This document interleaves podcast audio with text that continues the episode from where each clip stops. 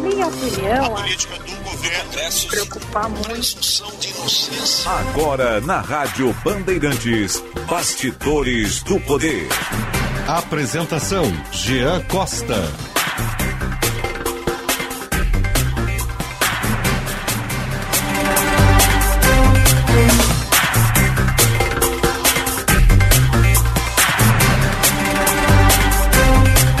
Duas horas e um minuto, duas e um. Temperatura alegre, 29 graus, 8 décimos neste momento. Uma boa tarde para você ouvinte sintonizado aqui na programação da Rádio Bandeirantes. Eu sou o Jean Costa e esse é mais um Bastidores do Poder, levando a notícia e a informação até você. Entrando no ar pelo 94.9, aplicativo Band Play, onde você pode nos baixar e nos ouvir em qualquer parte do país e do mundo, claro, para sistema Android, também iOS ou então acompanhar a live no canal no YouTube Band RS. Por aqui você ouvinte, sempre lembrando também interatividade a todo instante na nossa 94.9, no nosso WhatsApp ou Band Zap, como bem preferir, no 51 980 610949 51 980 610949, claro, também no YouTube, lá no chat do Band RS, onde está rolando a live do Bastidores do Poder neste momento, também é bem-vindo. Interatividade, claro, e também você pode acompanhar a Bandeirantes, a Rádio Bandeirantes no Instagram, arroba Rádio Bandeirantes Poa, e também no grupo Band RS no Insta. No Twitter é grupo, aliás, no Twitter é Band RS. Você acompanha por lá, interage com a gente, manda sua denúncia, sua notícia e, claro, participa conosco sempre a todo e a qualquer instante. Bastidores do Poder que entra no ar com o oferecimento de Sinoscar, compromisso com você, juntos salvamos vidas e também de Escola Superior dos Oficiais da Brigada Militar e do Corpo de Bombeiros Militar, realizando sonhos, construindo o futuro. São duas e quatro, hoje eu começo Bastidores do Poder de uma forma diferente. No último final de semana, uma residência na Zona Sul aqui de Porto Alegre acabou pegando fogo, sendo consumida na sua totalidade. E eu fiquei sabendo hoje pela manhã que foi uma ex-colega minha é, de uma atividade que eu fazia para pagar a faculdade, inclusive, é, trabalhando no entorno de alguns estádios de futebol. É a Priscila Krause, ela mora com os dois filhos. Felizmente, nenhum deles se feriu. Porém, a casa ficou totalmente destruída durante esse incêndio. Eu já fiz uma doação, contribuí para uma vaquinha online que está tendo. Mas os amigos é, colegas de, de, de, trabalho, especialmente nesse entorno do estádio, se reuniram para fazer uma vaquinha para ajudar ela, já que a casa foi totalmente uh, foi destruída.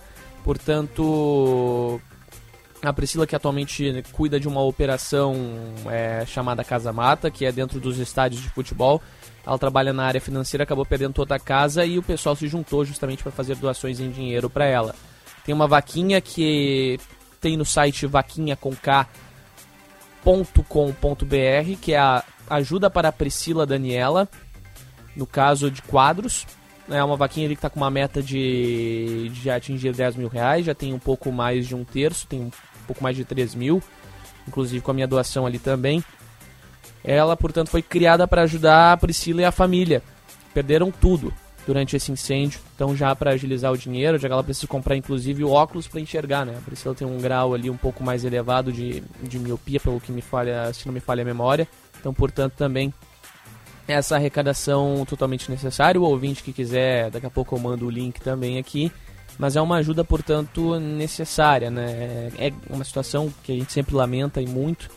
É, muitas pessoas acabam passando por isso no cotidiano e nem sempre a gente tem a oportunidade de trazê-las aqui que por vezes a informação ela não chega.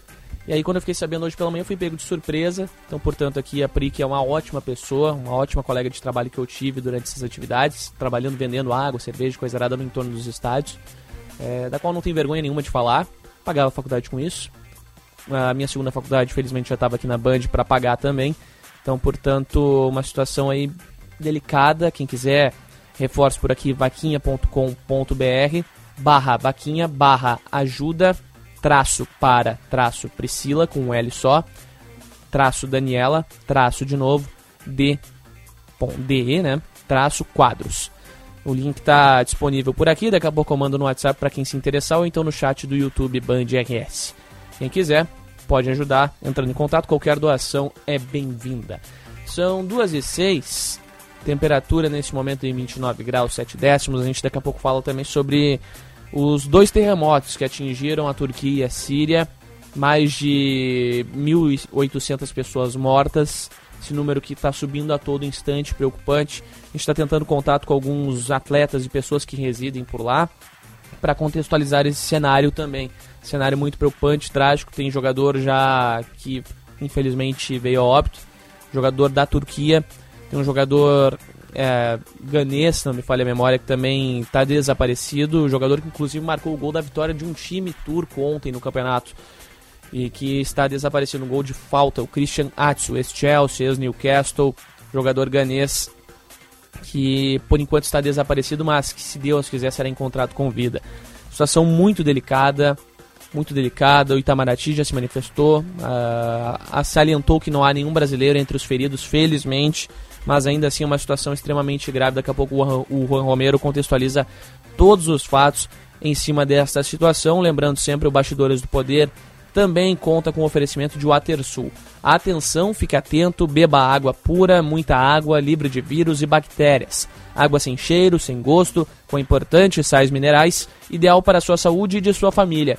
Purificadores e mineralizadores de água natural, gelada e alcalina, com ou sem ozônio, é na WaterSul.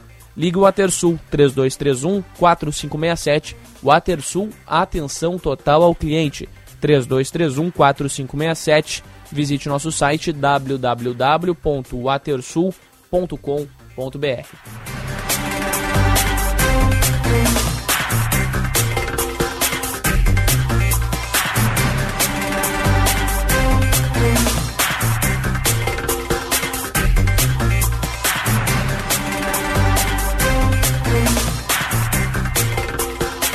São duas e oito, marcou o sinal. Antes da gente ir para o noticiário internacional, nós vamos para o cenário nacional. Isso porque a Luiz Mercadante tomou posse hoje como novo presidente do BNDES, né, Juan Romero? Conta pra gente os destaques. Uma boa tarde.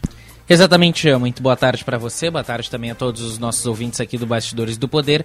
Hoje, então, estava marcada para amanhã de hoje, então, a posse de Aloysio Mercadante na presidência do Banco Nacional de Desenvolvimento Econômico e Social, o BNDES, Cerimônia essa que foi realizada lá no Rio de Janeiro e que contou com a presença do presidente Luiz Inácio Lula da Silva e também da ex-presidente Dilma Rousseff.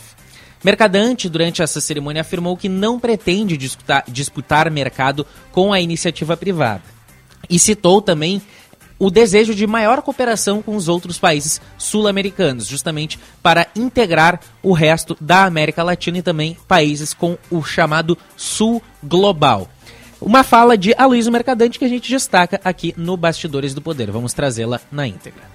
A grande liderança internacional do presidente Lula reposicionou o Brasil no mundo e abriu uma janela de oportunidades para explorarmos a nova configuração geopolítica planetária. Saímos da nossa condição de párea herdada do governo anterior. Voltaremos a ser uma grande liderança ambiental e mundial e o país respeitado que fomos no passado. O mundo civilizado aplaude com a eleição do presidente Lula. O Brasil voltou à política internacional. O nosso desenvolvimento passa necessariamente pela integração da América Latina e pela parceria com países do Sul global. O presidente Lula tem toda a razão quando diz que o BNDES tem que ser um banco parceiro do desenvolvimento e da integração regional. O Brasil é mais da metade do território, do PIB e da população da América do Sul. Estamos irrevogavelmente inseridos nesse contexto geográfico histórico. Nosso destino está, portanto, indissoluvelmente ligado ao destino da nossa região. O Brasil é grande, mas será ainda maior quando atuar em conjunto com os seus vizinhos. Senhoras e senhores, outro compromisso do BNDES do futuro é enfrentar as enormes desigualdades de gênero e de raça, chagas históricas que nos marcam profundamente. Bom, essas então foram as principais falas de Aloysio Mercadante, justamente a integração com países vizinhos aqui na América Latina. E também reafirmou este compromisso com a igualdade racial, anunciando a construção de um museu sobre a história da escravidão no Rio de Janeiro. Museu esse que vai ficar localizado na região do Valongo, lá no Rio de Janeiro, que foi a porta de entrada que recebeu mais escravos africanos em todo o mundo. Esse cais que fica no centro do Rio de Janeiro. Mercadante vai assumir o BNDES com o desafio de reindustrialização. A indicação de Mercadante para alguns especialistas significa que o governo teria aprendido com erros do passado, reconhecendo equívocos que começaram no segundo governo de Lula com um ativismo excessivo do BNDES. Então, Mercadante terá este desafio. Ele também prometeu debater algumas medidas para ajustar a taxa de juros do BNDES, que é a TLP, taxa de longo prazo mas negou um retorno ao padrão antigo de subsídios em governos petistas. Alguns erros também cometidos pelo próprio governo, pelo próprio banco no passado. Em outras gestões. Mercadante tem também a intenção de colocar a indústria na linha de frente do BNDES, já que o setor vem ficado atrás da agropecuária nos desembolsos do banco. E também prometeu esforços do banco nas áreas do meio ambiente e também igualdade de gênero e raça. Entre os ministros que estiveram na posse de Mercadante estão Geraldo Alckmin, vice-presidente também ministro de Desenvolvimento, Indústria, Comércio e Serviços, o ministro Rui Costa, da Casa Civil, Wellington Dias, do Desenvolvimento e da Assistência Social, Marina Silva, do Meio Ambiente, Márcio França, dos Portos e Aeroportos, Luiz Marinho, do Trabalho e Emprego, e também Aniele Franco, da Igualdade Racial. Outras personalidades ligadas ao governo presentes nessa posse de mercadante lá no Rio de Janeiro estão também Gleisi Hoffmann, presidente do PT, e a ex-presidente da República, Dilma Rousseff. Além do governador do Rio de Janeiro, Cláudio Castro, do PL, ele que apoiou Jair Bolsonaro na corrida eleitoral, no primeiro e no segundo turno. E tem também teve também a presença do prefeito da capital fluminense, Eduardo Paes, que é afiliado ao PSD, tem grande ligação com Lula, inclusive apoiou Lula no segundo turno da eleição, Jean. Juan, o Mercadante, durante o discurso dele no BNDES, também disse que o Brasil não pode ser só uma fazenda do mundo, né?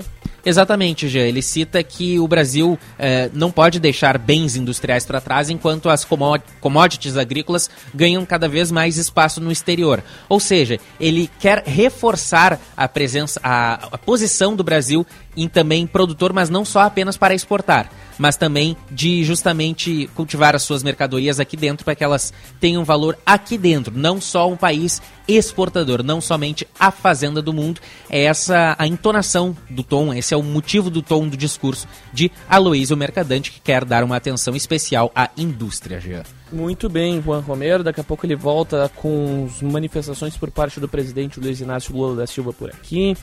Uma sobre a crítica à manutenção da taxa de juros da Selic, 13,75%, número preocupante. Daqui a pouco ele se o Rua traz o destaque por aqui, além desses outros fatores. Você ouvinte, participa da programação no 51980610949.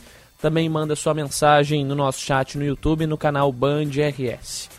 Conheça o curso de Direito da ESBM, com conteúdo voltado ao ingresso nas carreiras militares. O curso capacita você a ingressar numa das principais carreiras jurídicas do Estado Saiba mais em www.esbm.org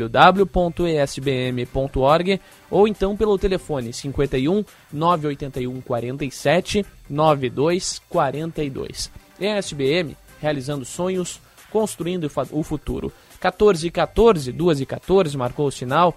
O horário e a hora certa para Hotel Express Rodoviária. Conforto e economia é no Hotel Express Rodoviária. Ligue 3085 5500 30 85 55 00.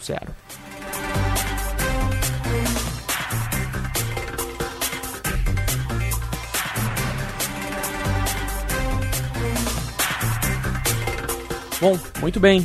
Agora 2 e 15 Falta de energia e abastecimento de água, mais uma vez andando lado a lado. Só que hum, agora a capital é quem está sofrendo com o impacto dessa queda, né? Duas zonas aqui da cidade, é isso mesmo? Contextualiza para nossa audiência. Exatamente, Gê. São nas zonas sul e também na zona leste de Porto Alegre, mas é uma questão já programada, já, já tinha sido pré-programada. O Departamento Municipal de Água e Esgotos aqui de Porto Alegre informa que, tanto hoje quanto no dia 8 de fevereiro, as equipes da Companhia de Energia Elétrica, CE Equatorial, estarão nos bairros Vila Nova, lá na zona sul da capital, e na Vila Jardim, na zona leste da capital, para fazer uma manutenção na rede elétrica. E por isso que vai ter falta de água, vai ter o fornecimento de água interrompido nestas duas regiões. as estações de bombeamento de água Belém Velho 2, que atende boa parte da Zona Sul, e também a estação de bombeamento de água tratada Gioconda, na Zona Leste, serão desligadas, impactando justamente o fornecimento. Hoje, pela manhã, a partir das 10, foi suspenso o abastecimento de água para os bairros Jardim Europa, grande parte ali do Jardim Europa, que fica ali naquela meiuca entre Zona Leste e Zona Norte da capital, perto ali do shopping Iguatemi. Jardim Sabará, fica na Zona Leste Norte aqui da capital, também naquela é, justamente naquela região. Na Vila Ipiranga, parte dela, que fica ali do lado da Vila Jardim, e o próprio bairro Vila Jardim. Já na quarta-feira, dia 8, será a vez da Zona Sul. A estação de bombeamento de água tratada Belém Velho 2 vai ser desligada a partir das 10 da manhã, afetando o abastecimento para os bairros Belém Velho, parte da Vila Nova e também parte da Restinga, na Zona Sul da capital. A previsão para o restabelecimento da energia informada pela Companhia de Energia Elétrica, CE Equatorial, no caso da Zona Leste, é para o fim da tarde de hoje. Para o caso da Zona Sul, que terá os serviços realizados na quarta-feira, a previsão é a mesma, Gia. os serviços começam a partir das 10 da manhã e o restabelecimento da energia deve ficar para o final da tarde também da quarta-feira, Gia. Então, zonas leste e sul vão ter uh, o abastecimento de água afetado justamente por falta de energia, mas é uma manutenção programada, ao contrário daquelas outras situações que a gente enxergou durante toda a semana passada, não só aqui na capital gaúcha, mas também na região metropolitana, Jean. Muito bem, Romero, muito obrigado. São 2 horas 17 minutos, temperatura em 29 graus 2 décimos neste momento. E o Balada Segura completou 12 anos de atividade com uma ação educativa no Litoral Norte. A reportagem da Paula Neyman. Após 12 anos da primeira Blitz de balada segura, ocorrida em fevereiro de 2022 na capital do Rio Grande do Sul, o Detran promoveu uma ação de comemoração de aniversário. Durante a ação, os condutores que zeraram o etilômetro, aparelho que mede o álcool no sangue, receberam bolinhos comemorativos. Para Disa Gonzaga, fundadora do Vida Urgente e diretora institucional do Detran, a lei seca é a lei da vida. E após mais de uma década da lei, ela acredita que o público-alvo da sua luta, os jovens, já foram muito impactados. É claro que ainda são os jovens que mais se envolvem em acidentes, até porque eles circulam mais nas madrugadas, voltando de festas, é o sono, às vezes uma carona furada. Mas, na verdade, os jovens são muito conscientes. Eles pegam o aplicativo, eles combina um amigo da vez. Tanto que nas nossas operações de balada segura, aquela blitz que a gente faz, para tirar da rua quem está alcoolizado, né, para não cometer aí é, homicídios de trânsito, né? Não vamos falar em acidentes, vamos falar em sinistros mesmo, né? É, a maioria são pessoas de 40 anos para cima. Diz a que criou a Fundação Vida Urgente Tiago de Moraes Gonzaga há mais de 20 anos, após a perda de um filho para um acidente de trânsito, comenta que a maioria dos acidentes ocorre em função da união direção com álcool e reafirma que a má conduta tira a vida de quem está infringindo as leis e também de quem pode ser impactado e não ingeriu nenhum tipo de bebida alcoólica. É, realmente as estatísticas comprovam 73% dos acidentes com mortes ou lesões graves têm alcoolemia positiva. A diretora do Detran diz que a Balada Segura já abordou mais de 900 mil condutores e alcança 38 municípios conveniados atualmente. Ela comenta que qualquer distância pode ser palco de uma tragédia e por isso alerta: se for dirigir, não beba.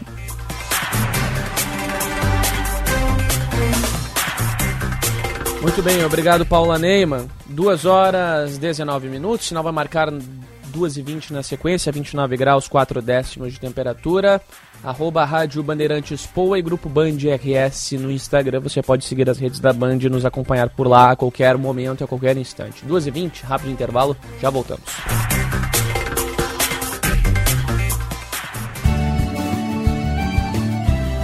Agronotícias com Eduarda Oliveira. Atentos aos efeitos do calor intenso da estiagem que afeta o noroeste gaúcho, extensionistas da Emater RS Ascar reforçam ações de orientação em relação ao manejo animal junto às famílias rurais assistidas na região de Santa Rosa. O momento requer atenção especial ao rebanho leiteiro e de corte, assim como a ovinocultura e a avicultura. Somente na área de bovinocultura de leite, 2.824 produtores foram assistidos ao longo de 2022 nos 45 municípios da região administrativa de Santa Rosa em áreas como criação de terneiras e novilhas para incorporar genética no rebanho, gerenciamento da atividade, implantação e manejo de forrageiras no sistema base de pasto, em pastoreiro rotacionado, irrigação de pastagens, manejo sanitário do rebanho e melhoria na qualidade do leite. A atenção deve continuar para gerar bem-estar aos animais e maior produtividade. Em relação ao manejo de vacas leiteiras, recomenda-se melhorias no sombreamento, com opções como o sistema silvipastoril, que congrega a combinação intencional de pastagens, árvores e gado. Nos casos em que não há esse tipo de sistema, deve-se manter os animais próximos a abrigos, como matas e bosques, ou até mesmo fazer o uso de sombrites. Agronotícias. Oferecimento Senar RS. Vamos juntos pelo seu crescimento. Viva bem o verão com a Unimed Porto Alegre. Aproveite para deixar sua família ou empresa tranquilos e protegidos. Conte com a excelência dos nossos médicos e 370 pontos de atendimento. Contrate hoje mesmo um plano de saúde a partir de R$ 45,50 mensais. Para saber mais, acesse unimedpoa.com.br ou ligue 5133 165000. Aqui tem verão, aqui tem cuidado, aqui tem Unimed. Conheça o curso de Direito da ESBM, com conteúdo voltado ao ingresso nas carreiras militares. O curso capacita você a ingressar numa das principais carreiras jurídicas do Estado. Saiba mais em www.esbm.org.br ou pelo telefone 51 981 47 92 42. ESBM, realizando sonhos, construindo o futuro. Não perca a chance de comprar o seu novo SUVW Volkswagen. Faça as contas. Na Unidos tem T-Cross Comfortline com super valorização do seu usado na troca. O bônus é de 5 mil reais. Para o Taos, o bônus é de 6 mil. E tudo, tudo com taxa zero. O melhor negócio é aqui. É começar o ano com um Volkswagen Zero. Unidos, a casa da Volks. Na Ipiranga, pertinho da PUC. Mais que SUV, SUVW. Juntos salvamos vidas. Volkswagen. A gente nunca sabe quando um acidente ou uma emergência vai acontecer, em casa ou no trabalho. Por isso, ter um plano Transul com ambulâncias que estarão na sua porta em minutos é tão importante. Conheça os planos familiares e empresariais, a partir de R$ 49,90 por mês. Maior frota de emergência do sul do Brasil, 24 horas por dia. Ligue 0800 0090 192 ou acesse transul.com.br. Você está ouvindo Bastidores, do, Poder, na Rádio Bandeirantes. Com Jean Costa.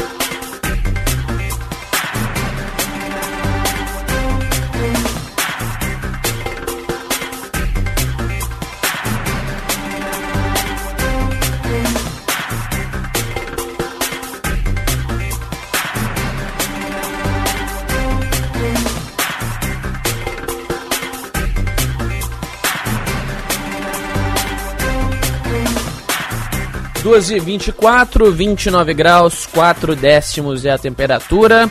Seu Chevrolet novo está na Sinoscar. Tracker com parcelas a partir de 990 reais. Olha que maravilha. Sinoscar, compromisso com você, juntos salvamos vidas. 2 e 24 hora certa para Hotel Express Rodoviária, conforto e economia no Hotel Express Rodoviária. Ligue 3085-5500, 3085-5500. 2 e 25 marcou o sinal. Vamos à atualização do trânsito. Josh Pittencourt. Trânsito. Em Canoas, o IPTU vale mais. Saiba mais em canoas.rs.gov.br barra IPTU 2023. Muito boa tarde, Jean, também a boa todos tarde. aqui do Bastidores do Poder nessa segunda-feira, começo de semana agitado pelas estradas no retorno das praias, principalmente na Freeway, onde ainda tem cerca de 40 veículos passando por minuto nos pedágios de Santo Antônio da Patrulha e Gravataí no sentido capital.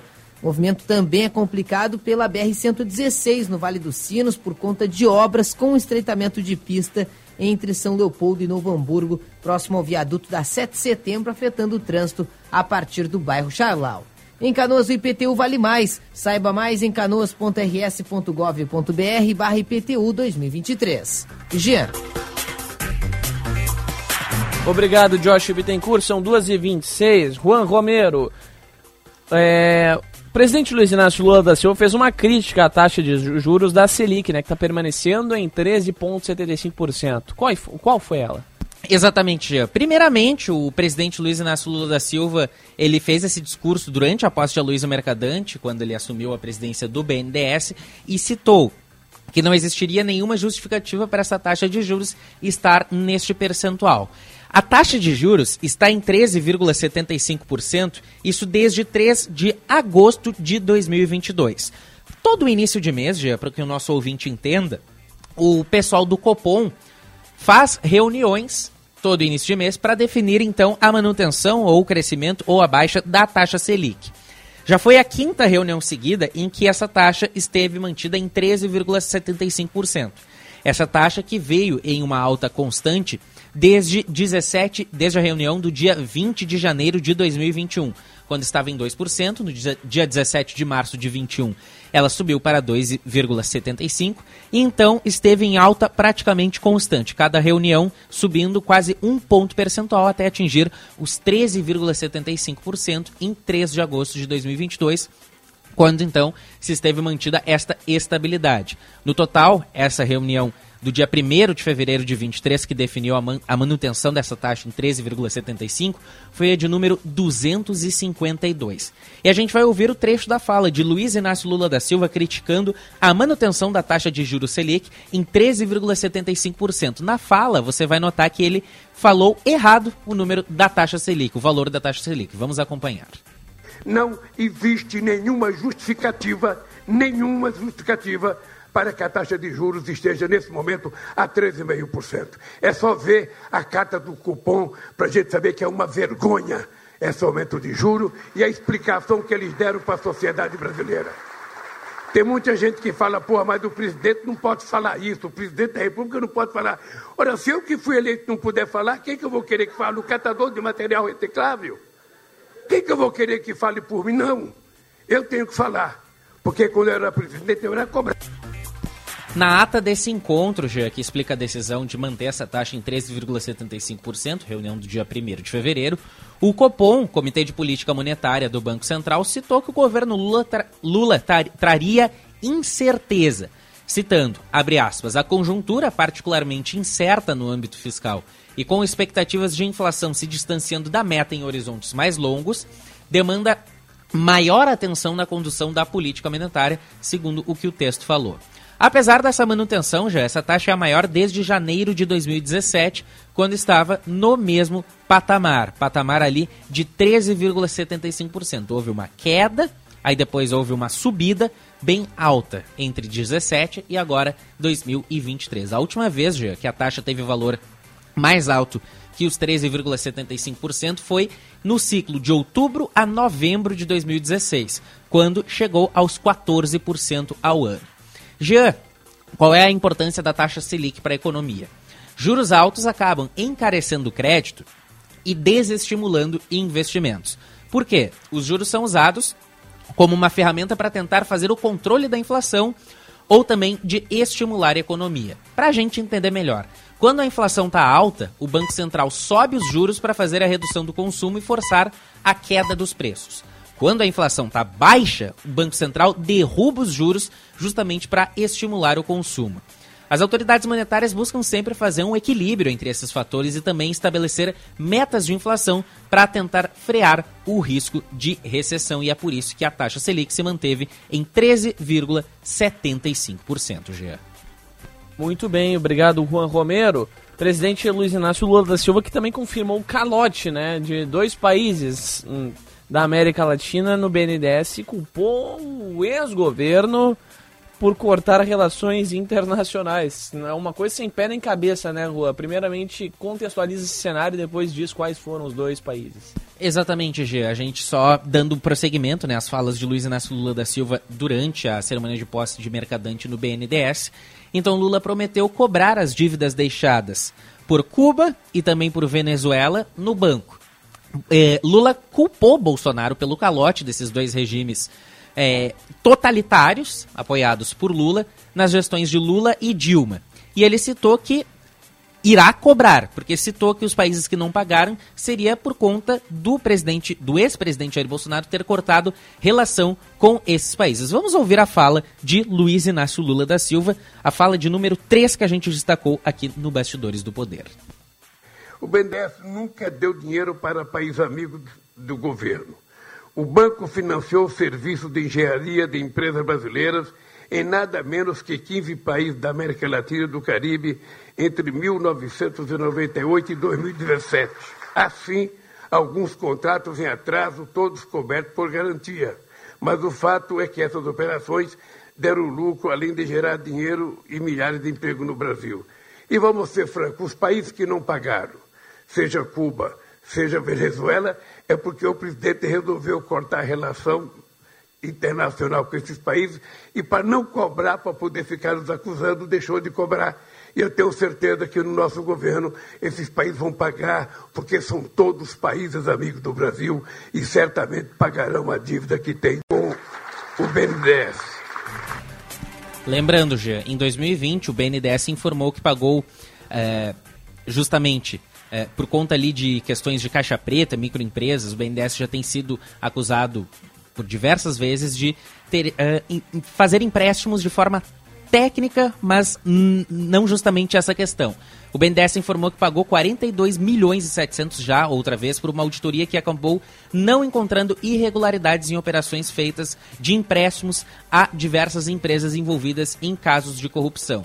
Quanto à questão da dívida, Jean, do BN, uh, dos países de Cuba e BNDES, essa dívida chega aos milhões de reais, justamente que acabaram não conseguindo ser pagas durante este período. 529 milhões de reais, para ser mais exato, que Venezuela e Cuba devem em empréstimos ao BNDES, que equivale a 25% do total emprestado aos dois países nos dois governos de Lula e de Dilma, segundo dados disponíveis na própria página do Banco Estatal. Já.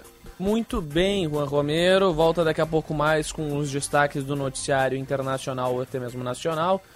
Antes ainda, a gente segue repercutindo a ala econômica, isso porque a estabilidade na produção industrial nacional, segundo dados do Instituto Brasileiro de Geografia e Estatística, foi comprovada. Destaque da reportagem de Gustavo Sleman. A produção industrial nacional se manteve estável na passagem de novembro para dezembro de 2022. Com o resultado, o setor encerrou o último ano com uma queda de 0,7%, após ter acumulado alta de 3,9% em 2021. As informações fazem parte da última pesquisa industrial mensal, divulgada nesta sexta-feira pelo IBGE. Na variação nula, três das quatro grandes categorias econômicas e 11 dos 26 ramos pesquisados mostraram crescimento na produção. Segundo o estudo, as contribuições positivas vieram de coque, produtos derivados do petróleo e biocombustíveis, além de produtos farmoquímicos e farmacêuticos. Por outro lado, entre as 15 atividades que apontaram redução na produção, produtos alimentícios e metalurgia tiveram os principais impactos no período. O levantamento apontou ainda que, frente a dezembro do ano retrasado, a indústria recuou 1,3%, após quatro meses de crescimento nesta comparação, como destacou o gerente da pesquisa André Macedo. Verifica-se nos últimos meses um saldo negativo para o setor industrial. Cabe citar que, com esses resultados, o total da indústria encerra o ano de 2022 2,2% abaixo do patamar pré-pandemia, ou seja, fevereiro de 2020, e 18,5% abaixo do nível recorde alcançado em maio de 2011. Assim, em linhas gerais, embora a produção industrial tenha mostrado alguma melhora no início do ano de 2022, o total da indústria marca um comportamento de predominância negativa, permanecendo dessa forma longe de recuperar as perdas do passado. Em relação ao quarto trimestre de 2022, a pesquisa indicou que o setor industrial permaneceu com um comportamento considerado positivo ao avançar 0,5%. Muito bem, obrigado Gustavo Sleman. 2h35, temperatura em 29 graus, 7 décimos nesse momento aqui em Porto Alegre. Eis que rompem os estúdios aqui da produção da Rádio Bandeirantes uma visita ilustre na nossa programação. Vindo diretamente lá dos estúdios de Morum, do Morumbi, para cá fazendo uma rápida visitinha. Estive com na companhia dela, do Juan Romero e de outros ex-colegas da Band na última, no último final de semana. Ana Weber está aqui, nossa ex-garota do tempo, agora apresentando o Journal no nosso YouTube da Band RS, também na produção por lá da Band TV em São Paulo, está aqui visitando a equipe. São 2h35, temperatura em 29 graus 8 décimos, lembrando sempre a participação do ouvinte no canal do YouTube Band RS, também no nosso chat do YouTube, como eu disse, e também no nosso Band Zap, 5198061 0949. Fique à vontade, participe conosco por aqui, interatividade a todo e a qualquer instante. São 2h36, está na linha conosco para repercutir sobre um assunto extremamente importante aqui no nosso cenário estadual, especialmente na região metropolitana. Presidente da Agrampal e prefeito de Nova Santa Rita, Rodrigo Batistella, falar um pouquinho sobre o impacto da estiagem aqui na região metropolitana do Rio Grande do Sul, região metropolitana aqui de Porto Alegre. Prefeito, ou presidente, como o senhor bem preferir, uma boa tarde, seja muito bem-vindo. Qual é a avaliação de momento em cima desta situação? A gente viu Gravataí nessa segunda-feira decretando situação de emergência, mas também vimos na capital aqui sofrendo com este impacto mais severo. Mas os demais municípios, como é que tem sido o diálogo até então? Mais uma vez, boa tarde. Boa tarde, Gia Costa. Boa tarde a todos os ouvintes aí do programa Bastidores do Poder. É, realmente nós temos uma, uma das maiores secas aí dos, dos últimos 10 anos aqui na região metropolitana. Nós que temos no consórcio da Grampal em torno de 20 municípios, é, e desses 20 municípios, 13 já entraram com o decreto de emergência ou estão encaminhando a nossa defesa civil estadual. É uma situação crítica, já foi levantado junto aos técnicos da Emater mais de 200 milhões de reais de prejuízo. É, sem dúvida nenhuma, é um baque é, fortíssimo aí nos produtores rurais aqui da, da região metropolitana. E também a gente já começa a viver o problema do racionamento da água né, é, na, no centro das nossas cidades, né? Então, é um, é realmente uma, uma crise é, que nós vamos passar mais uma, né? com essa estiagem. Sim. E até então, pelo, por esse cálculo, 200 milhões de reais é uma situação extremamente preocupante, especialmente para um entorno aqui de 20 municípios. O senhor já falou de 13 que decretaram a situação, mas qual, dentro dessa porcentagem de valores, tem a situação considerada mais preocupante até então, prefeito? A situação mais preocupante que nós temos hoje é do município de Viamão. Então, segundo o levantamento da Emater, em torno de 70 milhões de reais o prejuízo do município, é, todos eles ali muito ligados à plantação do arroz orgânico. Né? Viamão tem uma das maiores áreas territoriais de plantação de arroz orgânico do estado do Rio Grande do Sul.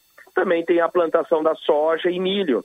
Né? Então, nós temos aí uma média de perca entre 35% e 70% das lavouras é, do município de Viamão e aqui da região metropolitana. Esses dados todos foram trabalhados junto às secretarias municipais de agricultura e os técnicos da Emater. Então essas percas elas já estão consolidadas.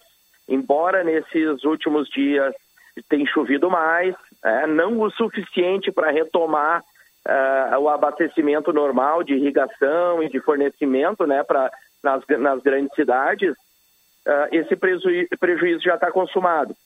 Então a gente, a gente já dialogou com o governo do estado, na pessoa do secretário da Agricultura, o Giovanni Feltes, e agora estamos aqui em Brasília, onde que na quarta-feira nós teremos uma audiência com o ministro Paulo Teixeira, ministro do MDA, para ver o que, que o governo federal pode ser parceiro desses produtores rurais aí da região metropolitana.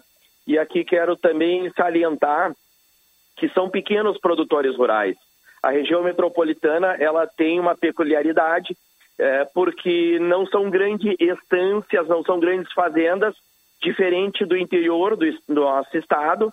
Então são vários pequenos produtores rurais, áreas menores, né? Hum. E, e isso tem nos preocupado muito porque muitas dessas famílias, a única fonte de renda que elas têm é a sua produção rural. Então, obviamente, Fato. nós vamos precisar de uma intervenção do governo federal e também do governo do estado. Pois é, prefeito Batistella, até ele questionar ali sobre a situação em Viamão especificamente, porque a gente sabe que naquele caminho ali, especialmente indo pra 040, pela 040, região de Águas Claras, indo já naquelas proximidades lá com os balneários, a produção de grãos ela é muito intensa, né? E o relato, pelo menos de quem vai ali, trafega pela região, de que já é nítido o impacto a, a em nível de visibilidade, né, como um todo. Sim. Mas a gente sabe que aqui na capital temos um impacto também. Temos também em Gravataí agora essa situação mais emergencial. Mas além destas cidades como um todo, como é que está a sua cidade também, o seu município? O senhor é prefeito de Nova Santa Rita, Sim. mas como é que está a situação de momento também? É, e, e, já de imediato também, além da situação de Nova Santa Rita, eu, eu gostaria de saber um pouco mais sobre como é que está esse diálogo com a Secretaria da, da Agricultura aqui do Estado. É, nas, nos bastidores há um, uma, uma, sequência de, uma, uma sequência de rumores quanto a uma certa demora por parte do, do governo do Rio Grande do Sul a implementar algumas ações, especificamente com a Secretaria da Agricultura. Como é que tem sido esse, é, essa questão? O senhor concorda? Vai por essa linha? É, acha que falta uma certa atenção aqui, especialmente a região metropolitana também? O município de Nova Santa Rita é, já tem o levantamento dos seus prejuízos estimados em torno de 10 milhões de reais é, temos aí uma, uma, a cultura da soja muito prejudicada, a do milho, em especial, foi a mais prejudicada, em torno de 70% de perca, perca já consumada da produção. Então, Nova Santa Rita, é, uh, bem como todas as outras cidades aí da região metropolitana, também sentiu esse baque. Claro que o governo municipal tem trabalhado junto a, a esses produtores rurais, colocando maquinário para desassorear a, aqueles canais de irrigação que vêm do Rio dos Sinos, que vêm do Rio Caí, para que não falte, é, principalmente na cultura do arroz, é, não falte água. É, então a gente tem conseguido avançar bastante, mas também é, é um município que está bem prejudicado junto com os outros aqui na região metropolitana. Em relação à Secretaria da Agricultura do Estado, nós fomos muito bem recebidos pelo, pelo secretário Giovanni Feltz, onde que nos colocou um leque de opções para que o Estado possa nos ajudar. Inclusive, é, nos, uh, nos falaram nos bastidores que agora, nos próximos dias, entre essa semana e a próxima semana, o governo deve anunciar uma ajuda financeira a esses municípios, que é em torno de 120 mil reais, 130 mil reais, para que os municípios possam abrir e perfurar novos poços artesianos. Uhum. Porque tem muitas das comunidades interioranas, uh, Gia, que já não tem água potável para tomar. E querendo ou não, a Corsã, ela só atende a parte mais urbana dos nossos municípios. As partes rurais são todas elas atendidas por, por poços mais rasos, né? Que, que cada um vai ali, cada produtor ele vai ali e faz, né, de forma artesanal. Então, o governo do estado nos colocou essa opção que, que nos próximos dias vai anunciar eh, desse repasse de dinheiro. Tem máquinas disponíveis também para os municípios. Está sendo uh, aberto um, um, uma porta de crédito junto ao BRDE para esses municípios que decretarem emergência. Uh, então, foi nos colocado algumas opções, inclusive junto a, ao programa Avançar, que é esse programa que também está trabalhando a questões dos açudes, em torno de 12 açudes por, por cidade, que vão ajudar não só na, na questão da piscicultura, mas também na irrigação. É, então, uh, assim, da nossa parte, da Grampal, a gente se sentiu contemplado com o atendimento do Estado. É, obviamente que a gente está aguardando agora a, a, a, esse lançamento né, desse, desse dinheiro que foi nos colocado na última reunião e a gente espera sim que o governo do estado ele tenha celeridade, embora uh, esteja iniciando né, um, uh, um novo ciclo. É, é uma sequência de governo, mas é um novo ciclo. É um novo secretário que está na pasta, mas é um secretário experiente e a gente sabe que ele, ele vai dar conta de ajudar os nossos municípios aqui na região metropolitana.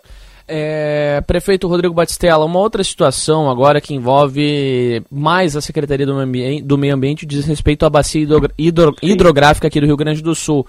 É, a gente sabe que existem inúmeros uh, questionários em relação a esses fatos, questionamentos também como um todo, é, algumas questões levantadas pela própria SEMA, pela própria Secretaria Estadual do Sim. Meio Ambiente, em relação a esse impacto como um todo. A gente sabe que aqui na região metropolitana, algumas acabam abastecendo aqui inúmeras as nossas 20 cidades, só que uma parte delas também já preocupa pelo nível baixo dos rios.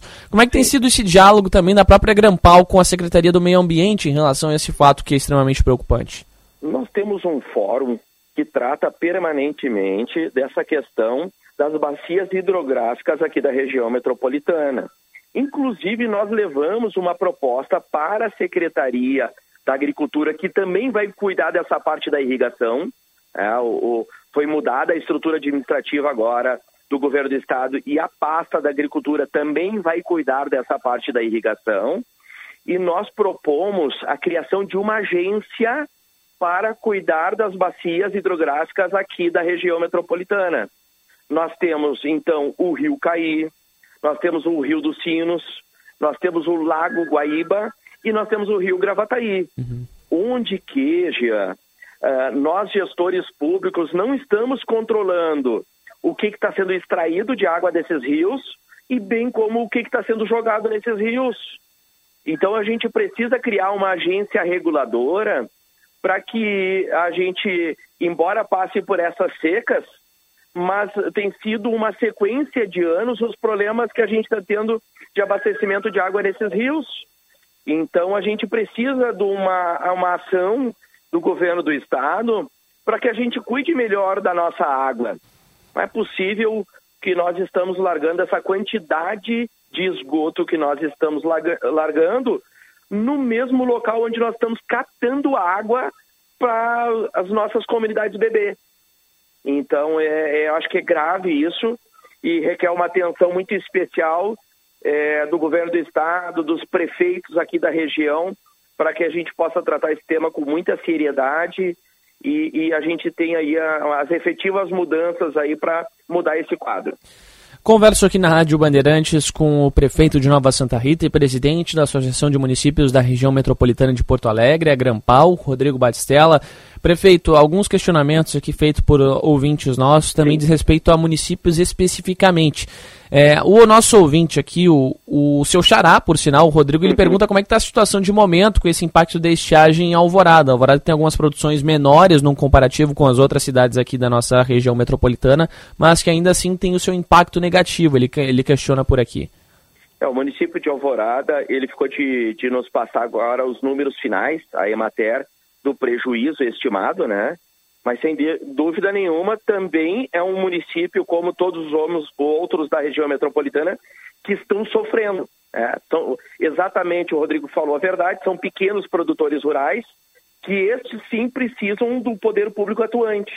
É, então, eu não tenho dúvidas aí que, que a gente, nesse curto prazo de tempo que a gente tem para dar uma resposta para eles, eu não tenho dúvidas que o governo do estado, o governo federal, todos é, prefeitos municipais vão se unir para que a gente possa diminuir esse impacto que a seca causou aí nos municípios da região metropolitana. Prefeito Bastela, uma outra situação agora que foge desse assunto da estiagem diz respeito Sim. à prestação de serviços como um todo. Ao longo das últimas semanas, a gente tem visto inúmeras reclamações de prefeitos aqui da região metropolitana e de demais gestores, é, secretariado como um todo, corpo das prefeituras reclamando sobre as ações por parte da Corsã em relação ao impacto das, dos seus serviços nos municípios, que está sendo, é, tá sendo apontado como precário e, de fato, está se confirmando isso em inúmeras localidades. É, tendo Gravataí como exemplo, a gente vê também Sim. recentemente a própria próprio município de Alvorada, Sapucaia do Sul recentemente, é, com o prefeito Rodrigues acabando, inclusive, é, curiosamente assinando um decreto ao vivo aqui na TV Bandeirantes sobre calamidade pública. Mas como é que a Grampal tem se comportado em relação às ações da CE, ah, da, perdão, da Corsã nesse meio tempo? Porque os municípios têm, têm criticado duramente, mas a gente não vê uma ação tanto, um, tanto efetiva em relação à tentativa de mudança desses fatos como um todo. Na verdade, Jean, é, nós tivemos que esperar esse processo da privatização da companhia.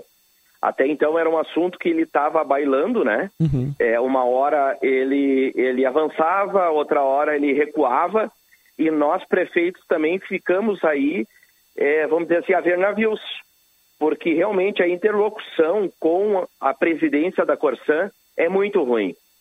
É, infelizmente, nós não estamos tendo o atendimento que nós merecemos é, pela Corsã. O que nós vamos fazer? Nós vamos é, solicitar uma agenda com o governador do estado, porque agora alguém tem que responder pela entidade, é, sendo ela privatizada, como foi posta, pelo esse novo grupo que está assumindo agora. Os prefeitos eles precisam ter alguém fazendo essa interlocução, porque a interlocução que tem hoje é, na presidência da Corsã não atende os municípios. Sim. E, nós estávamos esperando, então, a privatização da, da dessa entidade, que é tão vital para o funcionamento de, de, todas as cidades, que é a Corsã. Né? A água é, é, um bem precioso que todos nós temos. O governo decidiu, assim, vender a Corsã. Não, não coube a nós, prefeitos, né, ter nenhuma ação sobre isso. Cada um se posicionou é, de forma é, particular sobre essa posição de privatizar ou não. Mas agora uh, uh, nós, os nossos munícipes estão vivendo essa consequência. E a gente vai cobrar do governador do estado uma atitude dele, porque nós não, não podemos ficar nessa situação. É, a gente tem que ter alguém que responda pela companhia e que realmente as coisas aconteçam. É, nós estamos cobrando, todos os prefeitos cobram, acompanham e as coisas não acontecem dentro da cidade. Tendo em vista isso, nós vamos ter que é, cobrar o governador do estado, que, que tomou essa iniciativa de privatizar.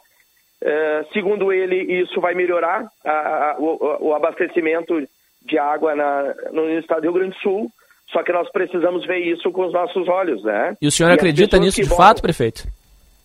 Olha, é, o que a Corsã tratou de se adequar ao marco legal, é, que foi assinado, que, que terá que fazer é, quase 100% chegar com água é, tratada em todas as cidades. E 90% do saneamento tem muito trabalho para fazer. É, são anos que tem para se adequar é, e, e, muito trabalho nesse estado do Rio Grande do Sul. Eu, particularmente, não acredito, viu, Jean? Sim. Eu acredito que, mais uma vez, nós vamos amargar, amargar aqui um serviço de péssima qualidade, pagando preços abusivos. Perfeito, perfeito. Conversei aqui na Rádio Bandeirantes com o prefeito de Nova Santa Rita e presidente da Agrampal, Rodrigo Batistella. Prefeito, muito obrigado por atender a equipe da Band. Só uma palhinha antes da gente encerrar Sim. aqui. Essas reuniões que o senhor participa hoje em Brasília e eu acredito que amanhã também são, são justamente voltadas à estiagem, né? Estiagem, e nós estamos tratando aqui, Gia, é, sobre a extensão da 448, que é tão importante para o nosso estado do Rio Grande do Sul, para a região metropolitana. Nós estamos tratando aqui das obras de melhoria da BR-116 e também tratando de um tema que é muito delicado é, em toda a região metropolitana, que é o transporte público.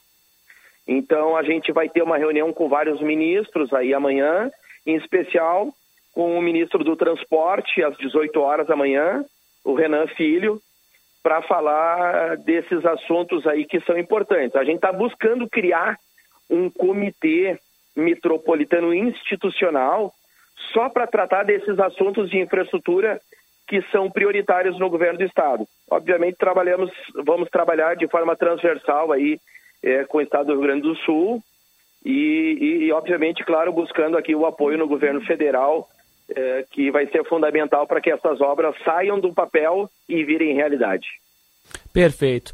Prefeito Rodrigo Batistella, grande abraço, uma boa sequência de reuniões por aí, até um próximo contato. Muito obrigado, Gê, um grande abraço aí a todos os ouvintes da Rádio Bandeirantes. Grande abraço, até. São 2 horas e 54 minutos, 29 graus 3 décimos e a temperatura. Nós vamos para um rápido intervalo e na sequência vem aí ele, o repórter Bandeirantes.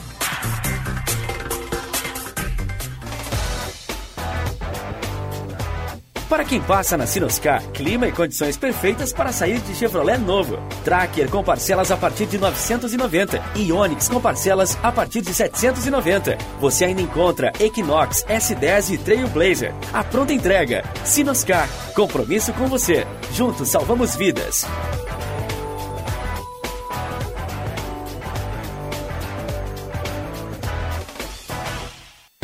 Minuto Siemens O Sindicato Médico do Rio Grande do Sul é a entidade que defende o médico, as condições de trabalho, a valorização do profissional e a saúde. Associe-se ao Simers e tenha serviços especializados, ampla defesa e benefícios que possibilitam a qualidade de vida do profissional médico. Ligue 51 3027 3737. Venha participar da maior feira de varejo do país durante os dias 24 e 25 e 26 de maio. Diversas experiências exclusivas para todos os tipos de negócios, além de palestras, empresas expositoras e muito mais. Acesse o site feirabrasileiradovarejo.com.br e garanta sua participação.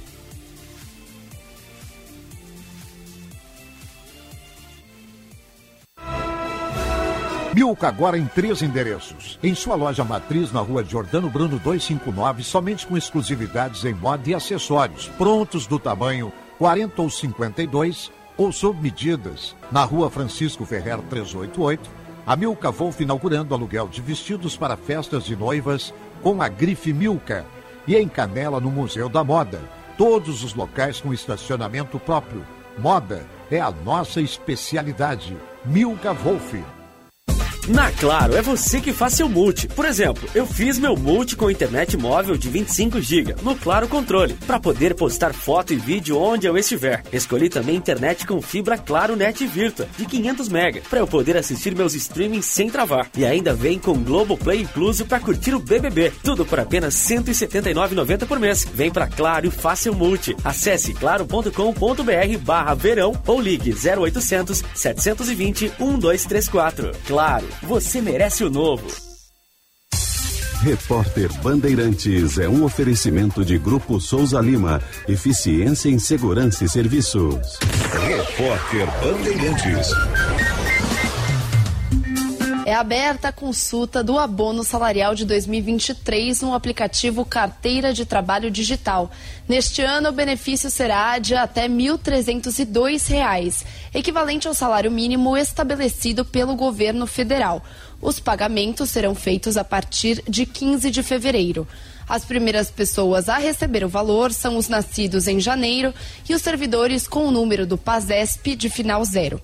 No caso do PIS, servidor privado, o pagamento é feito pela Caixa. No PASEP, são os servidores pelo Banco do Brasil. O número de pacientes na fila para transplante de órgãos no país registra queda de 25% em relação a setembro do ano passado. No entanto, atualmente há mais de 38 mil pessoas esperando por uma doação. O coordenador de transplantes de fígado da Santa Casa de Minas Gerais, Agnaldo Soares Lima, ressalta que muitos pacientes não resistem à espera. Muitos falecem na fila. Infelizmente, a gente ainda tem alguns pacientes que não são encaminhados para transplantes. Ficam na cidade deles, não são encaminhados para um centro maior. No Brasil, a maioria dos transplantes é de rim e fígado. A doação de um órgão só acontece com a autorização da família após a confirmação da morte cerebral. Este foi o repórter Bandeirantes. O negócio é o seguinte: a solução completa para o seu negócio é a Souza Lima. E com a Souza Lima, o negócio é inovação. E aqui não tem esse negócio de ser tudo igual, não. As soluções são sob medida, de segurança, limpeza e outros serviços. E é um ótimo negócio em valores, sempre alinhado aos valores do seu negócio. E esse negócio de terceirização deixa que a gente resolve. O nosso negócio é fazer o seu negócio melhor. Negócio fechado? Grupo Souza Lima. Soluções completas para o seu negócio. Seu verão combina com diversão e diversão combina com a programação Sky. Acompanhe seus campeonatos de futebol favoritos, séries, filmes, desenhos, jornalismo e muito mais. E com o Sky pré-pago, você não paga mensalidades.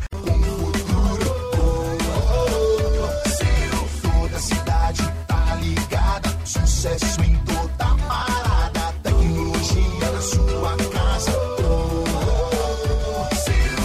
cabos elétricos Sil, conectada com o futuro.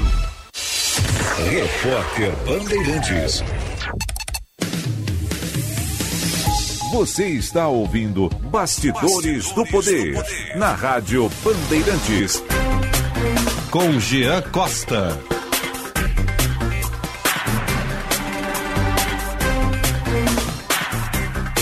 São 3 horas, 2 minutos, 29 graus, 5 décimos de temperatura neste momento.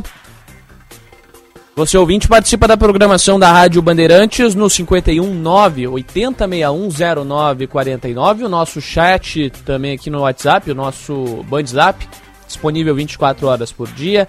Você ouvinte também pode participar da nossa programação no canal no YouTube, Band RS, mandando seu recado por lá, que nem a Bruna Ferreira Gubiani, o Ivo Silveira, a Valdinete de Jesus Oliveira, um abraço para eles, um beijo para as meninas e um abraço para o Ivo, um abraço para o Daniel também que está na nossa live do YouTube mandando mensagem.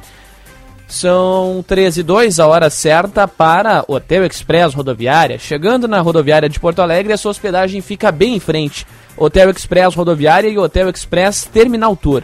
Convênios com agências, empresas e entidades. Conforto e economia é no Hotel Express Rodoviária e Hotel Express Terminal Tour. 30855500 30855500.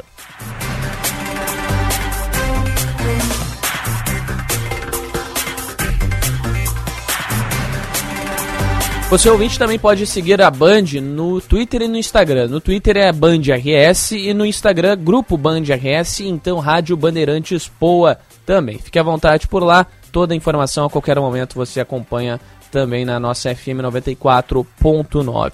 Por aqui seguimos, vamos juntos até as 4 horas da tarde, atualizando todos os temas. Daqui a pouquinho a gente expande aqui o assunto do agro, juntamente para uma edição lançada justamente hoje de um evento considerado extremamente importante para a área aqui no Rio Grande do Sul. Falo da Expo Direto Cotrijal 2023, lançada sob clima de muito otimismo aqui na nossa capital hoje cedinho, que é um dos eventos mais importantes, como eu disse, para o agro, não apenas aqui no nosso sul do país, mas como na América Latina, né? Mais uma edição que chega, acontece em março, em Não Me Toque, de dia, dos dias 6 ao dia 10. Feira que tem como um grande destaque justamente o setor. É, aliás, tem como um grande destaque expor, né? Em um só local que há de mais moderno na agricultura, também combinando em muita informação e também negócios aos produtores. Vamos falar um pouco mais sobre esse tema, porque está na linha conosco o presidente da Expo Direto Cotrijal, Ney César Mânica. Presidente, uma boa tarde. Sei que o senhor está em deslocamento, parou o carro para atender a gente aqui.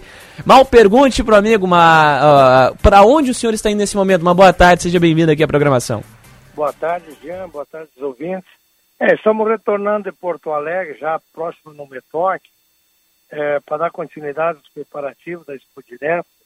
E realmente tivemos hoje de manhã um grande lançamento em Porto Alegre, na 23ª Expo Direto, no qual com certeza vai ser um sucesso total, porque o lançamento hoje teve um prestigiamento muito grande de autoridades, da imprensa, patrocinadores, expositor, enfim, foi muito bom o lançamento do dia de hoje. E ela que já vem com um novo slogan, né? Somos o Amanhã, lançada justamente no Hotel Deville hoje mais cedo.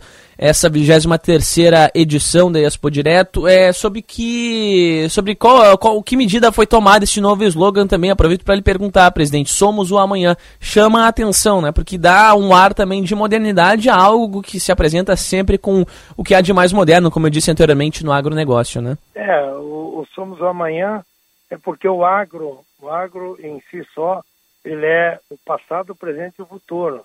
Então nós estamos no agro e o amanhã é que a gente vai cada vez mais trazer a inovação, a tecnologia para aumento de produtividade, manutenção do homem do campo, a preocupação com a família, é, com as comunidades, enfim. A Expo Direto ela engloba toda uma economia e toda uma parte social e econômica também do nosso Rio Grande do Sul. Presidente, uma das novidades, além desse slogan apresentado hoje cedo, diz respeito ao espaço. Né? O parque agora tem, eh, foi ampliado de uma forma considerável. Eram 98, 98 hectares no ano passado, passou a 131 para esta edição de 2023. Como é que foi essa negociação no entorno desse fato? E eu queria que o senhor também destacasse a importância né, justamente dessa ampliação para uma feira de inovação e negócios que cresce cada vez mais e que a expectativa é que também tenham mais expositores também esse ano, né? É, nós eh, no ano 2000 iniciamos com 48 hectares e no longo dos anos fomos adquirindo área, estava praticamente é, quase consolidado, sem possibilidades, mas felizmente conseguimos agregar 33 hectares junto à Expo Direto, uma área muito nova, no qual, realizamos o negócio em 22 de dezembro e nesse último mês aqui conseguimos fazer uma infraestrutura para é, dar oportunidade a algumas empresas a mais que estavam esperando e ampliação de algumas.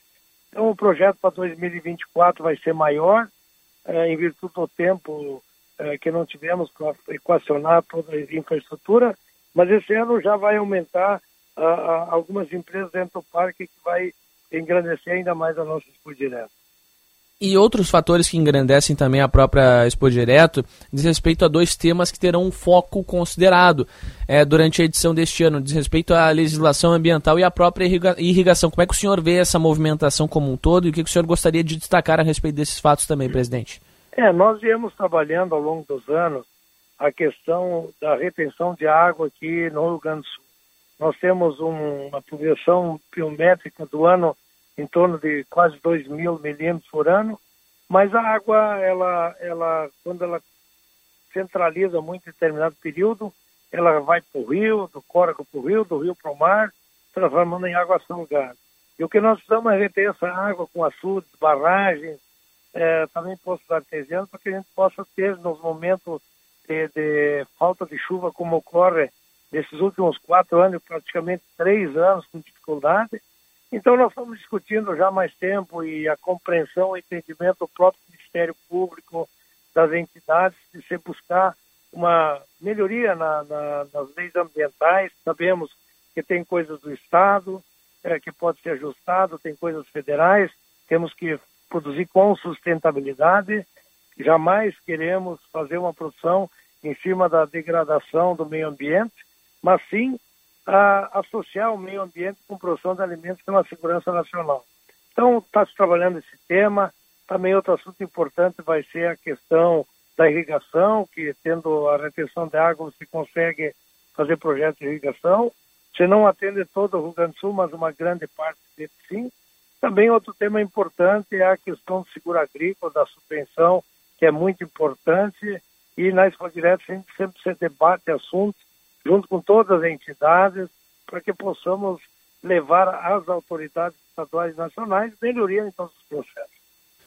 Presidente Neimânica, presidente da Expo Direto Cotrijal, com quem converso aqui neste momento na Rádio Bandeirantes. Presidente, o senhor mencionou um ponto extremamente crucial, até abordava agora há pouco com o presidente da Grampal aqui, o Rodrigo Batistello, prefeito de Nova Santa Rita, que diz respeito a esse impacto, né? Terceiro ano ao longo dos últimos quatro em que o Rio Grande do Sul vem sofrendo com um problema maldito, né? Considerado aí por prefeitos, gestores e até mesmo produtores rurais, que é a estiagem. É mais um ano em que a Expo Direto acaba sendo realizada em meio a ela.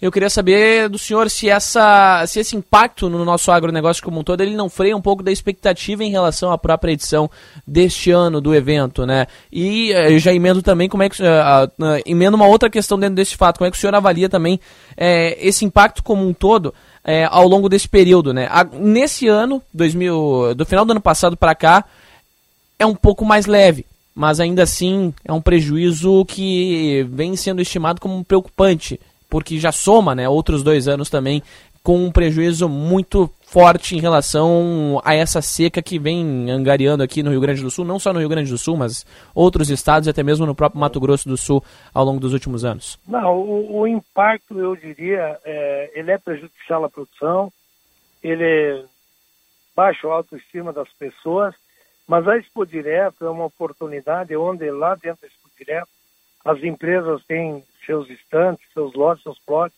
a produção vegetal ela é totalmente cuidada, irrigada. Então, lá na Expo Direto nós vamos encontrar um ambiente é, favorável, da melhor tecnologia e inovação.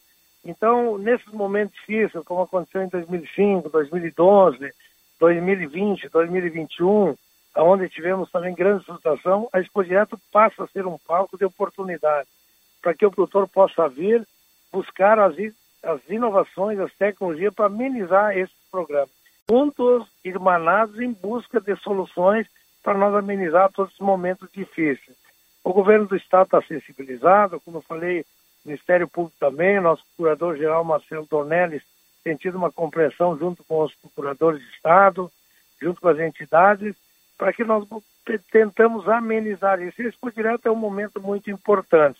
Então, vamos ter uma grande exposição, com certeza o produtor virá, em busca de informação. Tem muitos eventos em tecnologia, tem muitas máquinas, equipamentos, produção animal, produção vegetal, agricultura familiar, meio ambiente, universidades, é, setor de máquinas e equipamentos.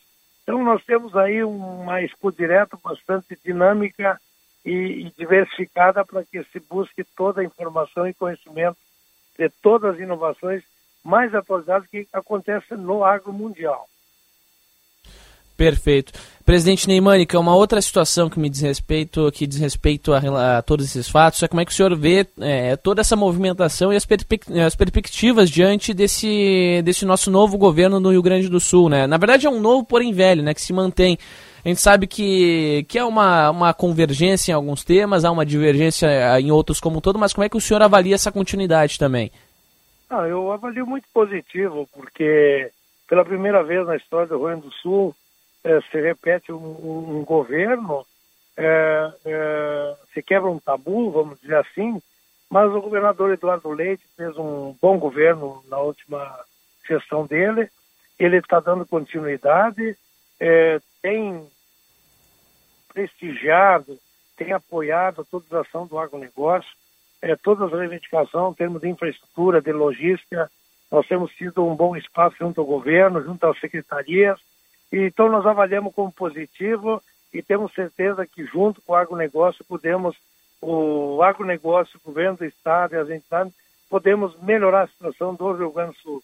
Esquecer as divergências e buscar um consenso comum, num equilíbrio de forças políticas, pensar no amanhã, pensar no produtor, na sociedade, na comunidade, na geração de emprego. E nós temos que tocar, fazer o Rio Grande do Sul voltar a ser o que era o celeiro de produção nacional. Maravilha. É, presidente Neymânica, uma outra situação, é, agora saindo da continuidade do governo aqui no Rio Grande do Sul, mas indo a, a caráter nacional, como é, que estão as, como é que estão as suas perspectivas diante desse novo governo? Né? A gente sabe que há inúmeras divergências do setor do agro com o atual governo, mas como um todo há algumas, inúmeras, há, há, há algumas preocupações que são, que são ventiladas ao longo desse período do, dos últimos meses. Né? Como é que o senhor vê essa, esse novo governo e como é que o senhor acha que essa relação é, do setor do agronegócio pode se estreitar a ponto de termos uma convergência em busca do melhor? aqui especialmente para o Rio Grande do Sul? É, eu, eu, eu vejo como assim, não só eu, como grande parte da sociedade, da, da cadeia produtiva, até da indústria, preocupações. Um novo governo é, que vem com uma outra filosofia, que entende o agronegócio um pouco diferente do que realmente ele é, porque o agronegócio tem sustentado a balança comercial, é um dos países é, que vai sustentar parte do mundo em produção, em alimentação. Hoje, de quatro pessoas no mundo, um é alimentado pela produção brasileira. Então, isso não pode ser desprezado e desvalorizado. E nós temos que ter segurança jurídica, é, nós temos as instituições, cada um deverá cumprir seu papel, é, mas vamos deixar andar o processo, porque eu acho que o que vai balizar todas as vai ser a economia. Se a economia for bem, todo mundo vai bem. Se a economia for mal, nós vamos ter problema logo, logo ali na frente. Perfeito. Presidente Neymânica, uma última pergunta que não posso deixar de fazer para o senhor. A última edição do evento recebeu mais de 260, 263 mil visitantes e movimentou quase 5 bilhões de reais. Já dá para se fazer uma projeção de movimentação? O senhor, o senhor prefere, prefere deixar para mais, mais perto do evento como um todo? Ainda tem um pouco, pouco menos de um mês, 29 dias mais ou menos. Aliás, não, em fevereiro é um pouquinho mais curto, um pouquinho menos ainda. É. Mas dá para se. Mas dá para se fazer alguma projeção no, no, aspecto econômico a partir de agora também ou ainda é cedo? É, eu acho que é cedo, mas eu diria assim, tanto eu como os próprios expositores sabem que a Expo Direto ela é uma exposição como todas as outras, de cinco dias, ou um pouquinho mais. É, nos cinco dias, é, o produtor tem a oportunidade de vir lá fazer bons negócios, as empresas têm promoções, têm preços especiais, os bancos têm recursos, nós temos produtores que vêm do Brasil todo, algumas regiões não afetadas, então muitos negócios deverão sair. Então o número final, ele é importante, mas não é o determinante. Até porque as empresas, depois dos cinco dias, têm mais 360 dias para continuar falando com o seu cliente, fazendo seus negócios, que muitos negócios são encaminhados por direto e concluídos após por direto. Mas nós acreditamos aí que vai ter ainda um, uma boa comercialização e se o clima, se a tendência é mudar realmente o clima do Sul, ameniza, mas não equaciona todos os prejuízos já, já que está cristalizado aqui no Rio Grande do Sul, infelizmente. Mas nós temos que estar preparados para enfrentar e vamos torcer que a chuva volte agora em fevereiro para amenizar a situação aí do nosso produtor. Perfeito. Conversei aqui com o presidente da Expo Direto Cotrijal, presidente Ney César Mânica. Muito obrigado por atender a equipe da Band. Eu lhe deixo com a última palavra. Nós que agradecemos a Band por sempre estar junto, prestigiando, apoiando e aproveitar a oportunidade de já reforçar o convite para todas as pessoas que são ligadas ao agro, as entidades, os produtores, que venham com as suas famílias, porque o Parque da Expo Direto vai receber de braço aberto todos numa infraestrutura muito boa, os expositores com materiais e, e, produtos excelentes e oportunidades de grandes eventos dentro desse projeto, não eventos festivos, mas sim eventos de palestras, de debates, para que possam melhorar a situação dos nossos produtores. Muito bem, presidente Neymânica, até um próximo contato, uma boa tarde, um bom começo de semana. Muito obrigado e um abraço a todos. Muito bem, conversei aqui com o presidente da Expo Direto Cotrijal, Ney César Mânica, a respeito desse lançamento da edição, da 23ª edição de um evento extremamente importante que movimenta o nosso agronegócio e que movimenta bilhões de reais. Falando em movimentação, vamos acompanhar um trecho do Fórum Band News, Economia Verde, Futuro e Inovação, inclusive sendo abordados com a presença do vice-presidente Geraldo Alckmin e que agora há pouco contava com a fala do nosso presidente do Grupo Bandeirantes de Comunicação, Johnny Saad. Vamos acompanhar aqui os colegas da Band, do Band News TV trazendo o anúncio. Nesse momento, Johnny Saad e Geraldo Alckmin reunidos por ali, se movimentando, e a gente acompanha agora a, palavra aqui no Band News. Boa tarde a todas Presidente e a Geraldo, o vice-presidente Geraldo Alckmin se manifestando nesse instante. O Saad, presidente do Grupo Bandeirantes, o Ricardo Saad, diretor do grupo, a Rosana Saad, diretora de Eventos e Relações Públicas, Rosângela Lara, diretora executiva da Band News, Carlos Melles, que vejo aqui, presidente do SEBRAE. Uma alegria estar com todos vocês aqui, abrindo esse importante fórum uh, sobre desenvolvimento, economia verde, uh, inovação, uh, no momento que eu vejo de otimismo. Para ter desenvolvimento, precisa ter democracia consolidada, precisa ter diálogo entre os poderes, e nós acabamos de ter a eleição para presidente da Câmara e presidente do Senado. E ambos os presidentes eleitos da Câmara e do Senado favoráveis à reforma tributária, que é uma reforma que pode fazer diferença, trazendo eficiência econômica, simplificando, né? ajudando investimento eh, no Brasil. Tem duas PECs, 110 e 45, ambas muito próximas, e buscando simplificar, unir cinco tributos sobre consumo, IPI, ICMS, ISS, PIS, COFINS, num IVA, como o mundo inteiro tem, que aqui nós chamamos de IBS, Imposto de Bens e Serviços. Então, destacaria um primeiro item que é a reforma tributária. Ela pode, em 15 anos, trazer um ganho de 10% no crescimento do PIB brasileiro, simplificando, reduzindo o custo de pagamento uh, de impostos. Então, e acredito que possa ser aprovada ainda neste primeiro semestre. A gente tem que aproveitar o, o início do governo para aprovar as PECs, né? aquilo que exige uma mudança de, da Constituição. Bom, vice-presidente da República, Geraldo Alckmin, se manifestando nesse momento no Fórum Band News. Daqui a pouquinho a gente retorna com um pouquinho mais de falas do vice-presidente, também do próprio presidente do Grupo Bandeiras de Comunicação, Johnny Saad. Nesse instante, 13h21. Bastidores do Poder tem oferecimento de Sinoscar, compromisso com você. Juntos salvamos vidas. Também de Escola Superior dos Oficiais da Brigada Militar e do Corpo de Bombeiros Militar, realizando sonhos, construindo o futuro. Vamos para um breve intervalo e retornamos em seguidinha.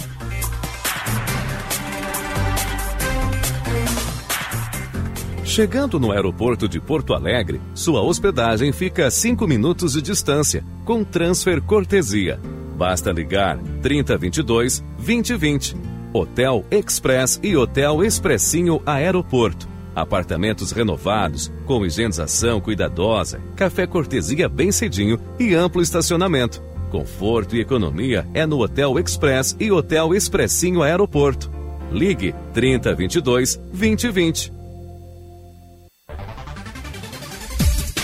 Em busca de destaque no mercado de trabalho? Então se liga. Graduação na Prática é Senai. Aqui você aprende com professores especializados e de maneira objetiva. Cursos com prática aplicada nas áreas de tecnologia, sistemas, automação industrial, redes e telecomunicações. Acesse senairs.org.br. Inscreva-se e conquiste o diploma com mensalidades a partir de 397 reais.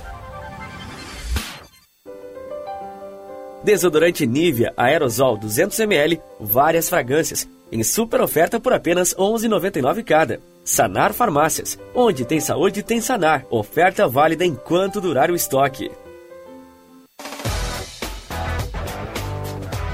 Para quem passa na Sinoscar, clima e condições perfeitas para sair de Chevrolet novo. Tracker com parcelas a partir de 990 e Onix com parcelas a partir de 790. Você ainda encontra Equinox, S10 e Trailblazer. A pronta entrega. Sinoscar, compromisso com você. Juntos salvamos vidas.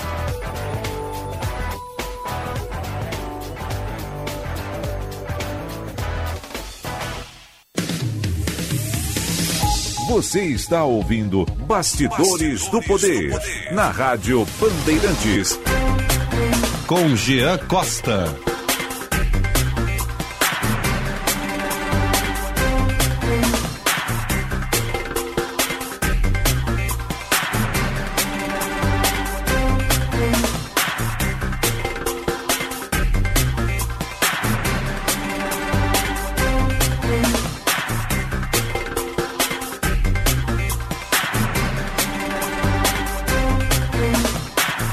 Treze vinte e quatro, 30 graus, um décimo de temperatura. De volta com Bastidores do Poder aqui na programação da Rádio Bandeirantes.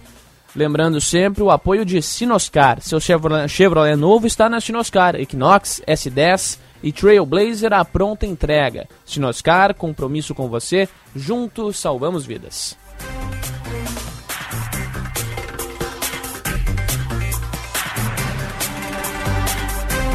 Bom, vamos falando, vamos seguir falando sobre alguns assuntos que interessam a nossa audiência e que movimentam o noticiário não apenas do país e do mundo, mas também importam aqui para o cenário do, sul do país. Olha só, teve uma vereadora de Santa Catarina que denunciou uma suposta saudação nazista em ato antidemocrático. Inclusive, essas denúncias implicaram na cassação por parte da, da vereadora.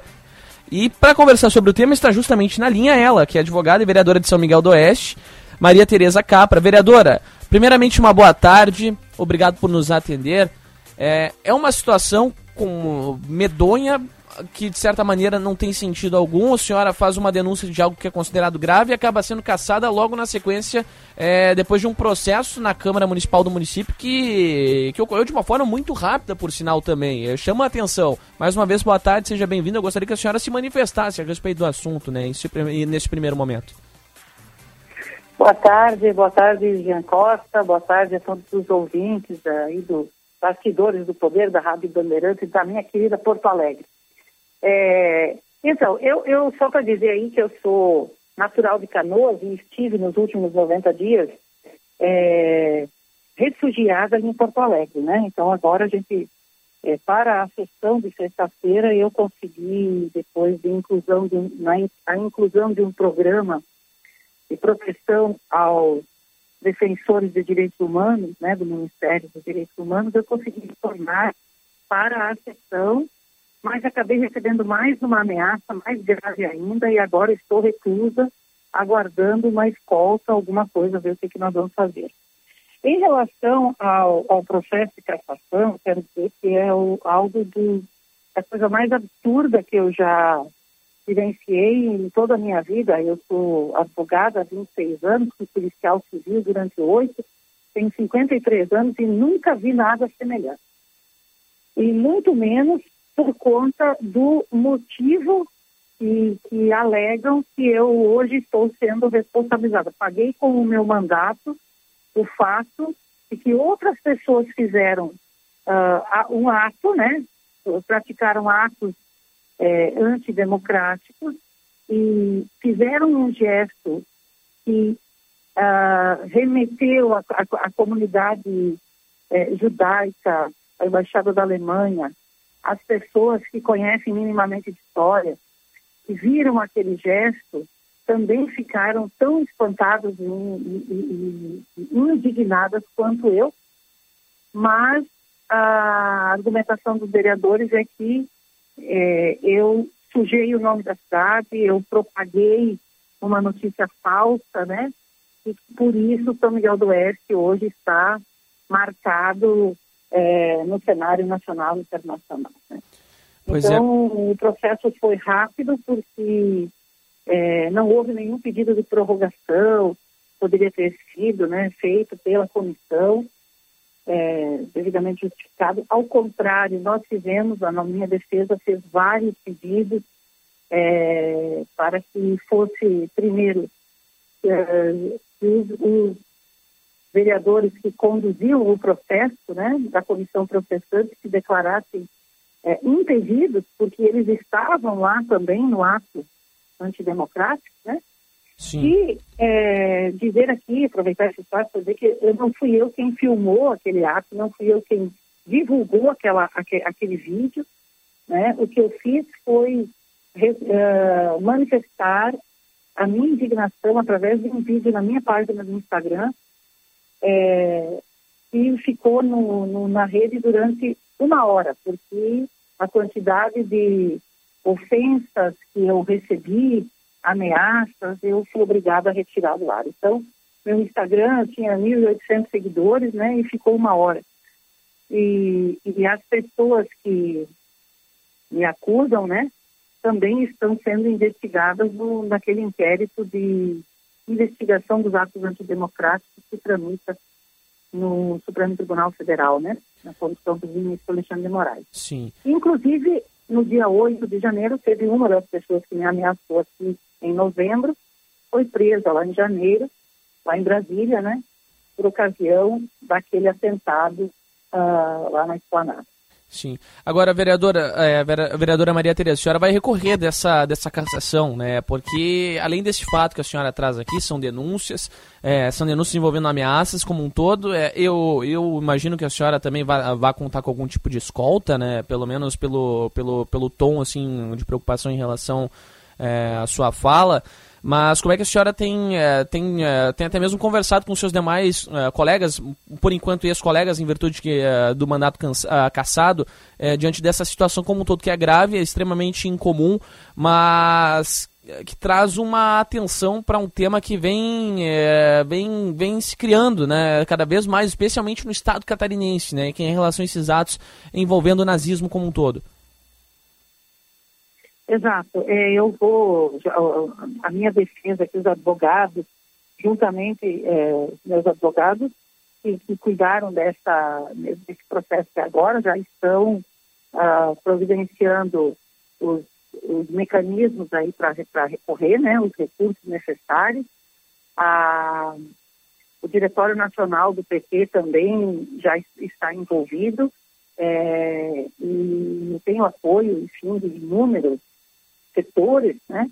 Infelizmente, é, Jean, é, essa, essa situação do neonazismo, do fascismo, é, ela, é, aqui, especialmente aqui no sul do Brasil, ela é muito, é, é, é, é muito forte, né? Então, por isso que aquela cena causou tanto impacto em todas, né? Todas as pessoas que, que, que, que conhecem minimamente de história, né? E que e, e pelo contexto também, né? Porque é, não estavam uh, numa, numa igreja, né? Orando, estavam na frente de um quartel pedindo intervenção militar. Isso é um atentado às Sim. instituições democráticas, é um atentado à própria democracia. E, e gesto naquele local, naquele momento é, é, é histórico né, da política, em que as pessoas não estavam concordando com o resultado das urnas, né, é, é, agrava mais ainda a situação. Então, nós temos que é, uh, nos contrapor a, essa, a esse avanço, tanto do, da ultradireita, da, do conservadorismo, do ultraconservadorismo, né, e dessas práticas neonazistas, filofascistas, filonazistas, né, fascistas, enfim, tudo aquilo que atenta ao Estado Democrático de Direito e às garantias e os direitos individuais do cidadão, inclusive o que aconteceu na Câmara de Vereadores, né, um atentado à pluralidade, um atentado à participação da mulher na política. É, eu acho que isso é violento, é, o que eu estou vivendo, não tenho dúvidas disso, né, é violência política de gênero, é algo que tem crescido muito nos últimos anos, né? É, de uma forma espantosa, é, e que, para mim, é produto né, dessa onda conservadora que, que, que, que está pairando ainda sobre o país e que teve um sentido, né?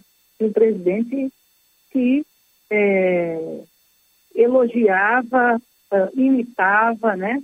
É, práticas nazistas também durante o seu, o seu governo. Né? A gente não pode esquecer daquela cena é, de fazer live tomando leite, né?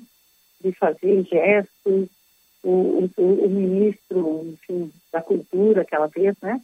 É, naquela situação, então conversar, receber é, como presidente, né, a neta do, do de um nazista. Então, isso é, é, é muito, muito difícil, né? E, e para terminar, assim, eu digo, para terminar, uh, uh, ou para aumentar ainda mais o meu espanto, nós, eu, eu tive acesso a um vídeo foi feito por algumas pessoas que estavam é, no outro dia, né? Naquele acampamento na frente do quartel, com duas crianças marchando e uma delas com o braço estendido acima da cabeça. Criança de 5, 6 anos. Sim. Não pode. Isso aí não, não, é possível. A gente precisa reagir a isso, né? E, e, e trabalhar para que é, não seja banalizado um ato como aquele. Vereadora, a senhora também sofreu ameaças de morte nesse meio tempo, né? Como? A senhora também sofreu ameaça de morte nesse meio tempo ou não chegou a sofrer, a vereadora Maria Tereza? Sim, então, a, Lá em novembro, né, o que fez com que eu me, me retirasse do município, do estado, né, eram ameaças uh, do cunho, não, não bastava cassação, tinha que ter eliminação, é, riscaram o meu carro, né, de, desenharam é, uma eliminação em uma bonequinha, né, então fizeram ali uma representação de, um, de uma eliminação mesmo, né, e, e também monitoravam os lugares onde eu ia, é, e também aquela, teve uma manifestação é, dizendo é, vou gastar meu réu primário com ela, sabe? E é, a gente sabe que, de, de acordo com toda aquela situação, não era simplesmente uma brincadeira, né? Não se pode entender esse tipo de comportamento como brincadeira. E agora, então, no dia que, eu estava chegando na, na sessão, eu, eu tive acesso, então, me comunicaram de um e-mail, que depois estava na minha caixa de, de correio também, da institucional, do e-mail institucional, de uma ameaça para mim, para a vereadora de Joinville, para a vereadora de Criciúma, o presidente estadual do partido uh, do PDT, e incluindo o Alexandre de Moraes, Flávio Dino, Lula, Alckmin, né?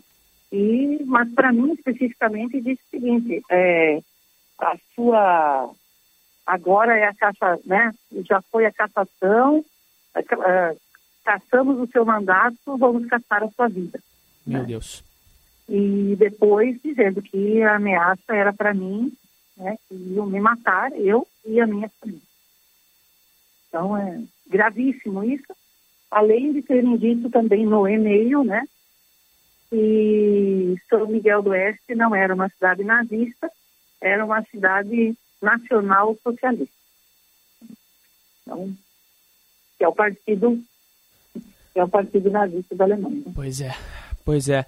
é vereadora, é, antes da gente finalizar, eu gostaria das suas considerações finais por aqui, vereadora Maria, Maria Tereza. Bom, em primeiro lugar, eu quero dizer que é, tudo, tudo isso que eu passei nesses últimos meses, né, é, é, para mim, sinceramente, precisa servir para que as pessoas é, se deem conta de que esse tipo de atitude, né, e que aquilo, aquilo que aconteceu é, no Holocausto com, com aqueles milhões de, de judeus, a gente não pode esquecer, não pode banalizar, né? E, e, gestos como aquele jamais devem ser repetidos. Né? Não importa em que circunstância, nós precisamos ter a responsabilidade social e responsabilidade histórica, né? De não repetirmos é, aquele gesto, seja por qual motivo for, né? Não se pode fazer isso. E que a nossa luta na defesa dos direitos humanos, né? Ela vai continuar e estamos mobilizando todas as instituições para que cumpram o seu, o seu papel, né, no sentido de, de dar garantia, segurança para nós, para que possamos continuar o trabalho. Agradecer profundamente a população de Porto Alegre, é uma cidade que eu adoro e que, é, mesmo naquelas condições que ele estava, né, fui muito, muito acolhida ali por você. Obrigada. Conversei aqui com a vereadora de São Miguel do Oeste, Maria Tereza Capra. Vereadora, muito obrigado, um bom começo de semana e até um próximo contato. Obrigada igualmente para você.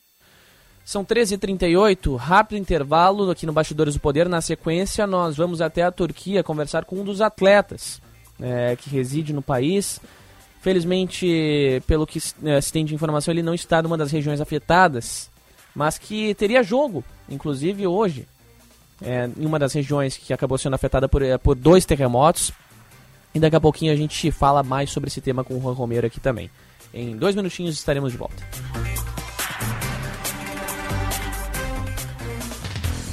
Conheça o curso de Direito da ESBM, com conteúdo voltado ao ingresso nas carreiras militares. O curso capacita você a ingressar numa das principais carreiras jurídicas do Estado Saiba mais em www.esbm.org.br ou pelo telefone 51 981 47 92 42. ESBM, realizando sonhos, construindo o futuro. Quem gosta da serra, do campo, da praia, mas todo mundo adora mesmo é um mar de dinheiro. Tá aí o Trilegal Especial, com 800 mil reais em dinheiro vivo pra você. 30 prêmios de 5 mil, um de 50 mil, outro de 100 mil e um super prêmio de 500 mil reais. Trilegal Especial, você ajuda a pai e concorre a um mar de dinheiro pra sua vida. Muito mais? Legal. O Cremers continua cuidando de você neste verão. O trabalho médico e as condições de atendimento à população no litoral são vistoriados durante todo o período de veraneio. As equipes do Cremers percorrem hospitais, pronto atendimentos e serviços de ambulância nas praias e rodovias que levam ao litoral. Tudo para que médicos tenham boas condições de trabalho, veranistas tenham um atendimento qualificado e todos tenham um verão seguro. Cremers, 70 anos, protegendo a boa medicina.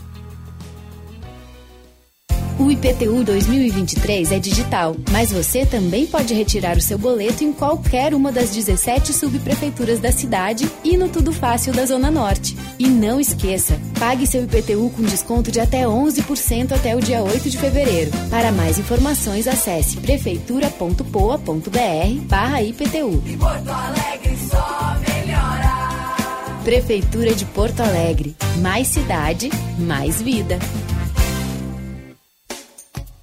A Esponqueado Chevrolet é conhecida como a revenda que não perde negócio. Aqui, nós temos as melhores condições para você comprar o seu carro zero ou seminovo. E para sua maior conveniência, contamos com 10 lojas no estado, todas com infraestrutura completa para seu Chevrolet. Serviços de oficina, peças e acessórios originais. Contamos também com a Esponqueado Consórcios, que ajuda você a realizar seus sonhos. E a Citicar Aluguel de Veículos. Esponqueado Chevrolet, a revenda que não perde negócio. Educar é um ato de amor. Ouça o que diz Suzy, mãe atendida pela LBV. É isso que a LBV ensina para meus filhos: ter educação e amor com os próximos. Quem ama, sonha e realiza junto. Eu me sinto muito feliz que meus filhos estão na LBV, estão sendo bem tratados, bem alimentados. Garanta um futuro melhor no presente. Quando a LBV ligar, diga sim. Saiba mais em lbv.org. Apoio Rádio Bandeirantes. Você está ouvindo Bastidores, do, Poder, na Rádio Bandeirantes. Com Jean Costa.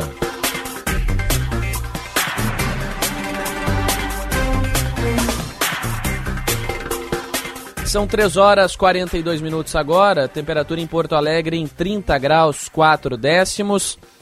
O terremoto na Turquia deixou mais de 2 mil pessoas mortas, né? O relato que se tem até o momento, esse número que está subindo a cada instante, agravando a situação, atingiu a Turquia e também a Síria, e inclusive não impactando apenas na estrutura social, bem como também no que se movimenta no cotidiano do país, inclusive no esporte. O ministro dos Esportes e da Juventude da Turquia, Mehmet Kazapoglu, anunciou inclusive a suspensão de todas as competições esportivas do país no momento.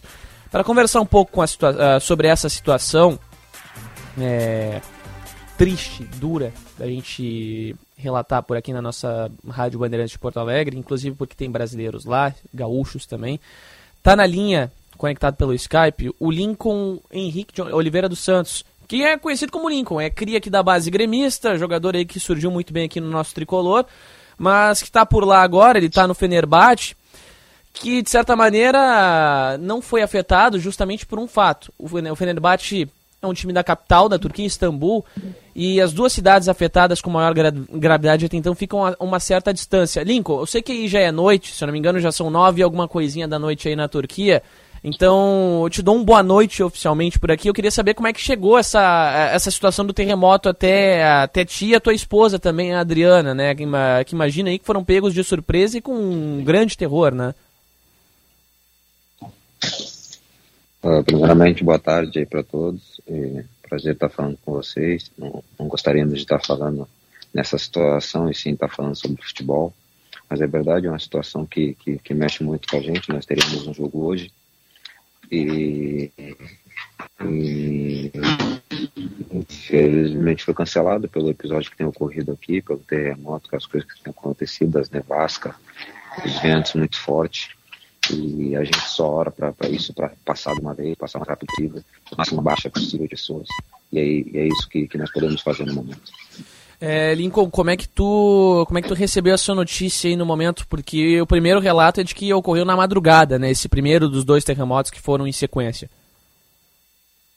É, na verdade eu estava concentrado, né? Eu vim para casa hoje no horário do almoço. A gente estava concentrado justamente para o jogo de hoje. E até então a gente estava na dúvida se ocorrer a partida, porque o clube no qual nós iríamos jogar contra estava com dificuldade de embarcar, justamente por conta da nevasca, porque já ficaram acho que cinco horas no aeroporto, em torno de cinco horas no aeroporto para tentar embarcar e não conseguiram, era muita era muita nevasca, a pista do a pista estava completamente cheia de gelo e limpavam, mas não, não conseguiam. Então a, até então, até a noite assim por volta das 10 horas, 10 e meia, Uh, a, a, dúvida da partida era isso, mas infelizmente eu acordei com, com, uma notícia ainda pior, sabendo que tinha companheiros de, de, de, de trabalho, companheiros de profissão que poderiam estar soterrados na, na, na madrugada pro, de ontem para hoje. Então é uma situação que mexe bastante com a gente, é uma situação bastante complicada. E a gente, eu, eu friso mais uma vez, eu espero que, que isso passe logo, com o mais rápido, de, com o mínimo de baixa possível, e a gente possa possa voltar à nossa rotina normal. É, Lincoln, vocês estão se informando pela TV, imagino eu aí, pela TV local, por rádio local e também pelo contato com os amigos, né? Agora, como é que foi também passar toda essa situação para a tua família aqui, né? Porque a gente sabe que é uma notícia como essa, para quem está aqui é, em Porto Alegre, no caso, como, for, pegando o meu exemplo, e recebe uma notícia de uma situação em que um parente, um amigo está em, está em tal país, acaba gerando uma crise de preocupação muito grande. Como é que foi esse teu contato com a tua família também para dizer que não, tá tudo bem comigo aqui nesse primeiro momento? Não foi, não foi aqui em Istambul, mas foram em outras cidades que não são tão próximas, mas que traz essa preocupação como um todo também, né? Porque vocês já tinham uma partida para realizar contra um desses clubes aí que teve uma, uma das cidades afetadas e muito afetadas, né, por conta desses terremotos. Ah, eu acredito que isso seja complicado, né? Seja muito difícil. Uh, eu tô aqui, eu tô próximo, tô próximo da minha família. Eu não estava próximo da minha família, eu estava concentrado. Então, quando a gente soube do episódio, soube do, do, do, ocorrido, que não ia haver a partida, eu rapidamente me, me, disponibilizei, né? O clube se disponibilizou, na verdade, a liberar os jogadores para ir para ir para casa pelo cancelamento do jogo. E eu, e eu ou poderiam ir para casa, poderiam ficar também no clube, quem preferisse ficar no clube. E eu prontamente vim para casa para estar próximo da minha família, porque porque é o nosso pilar, né, digamos assim.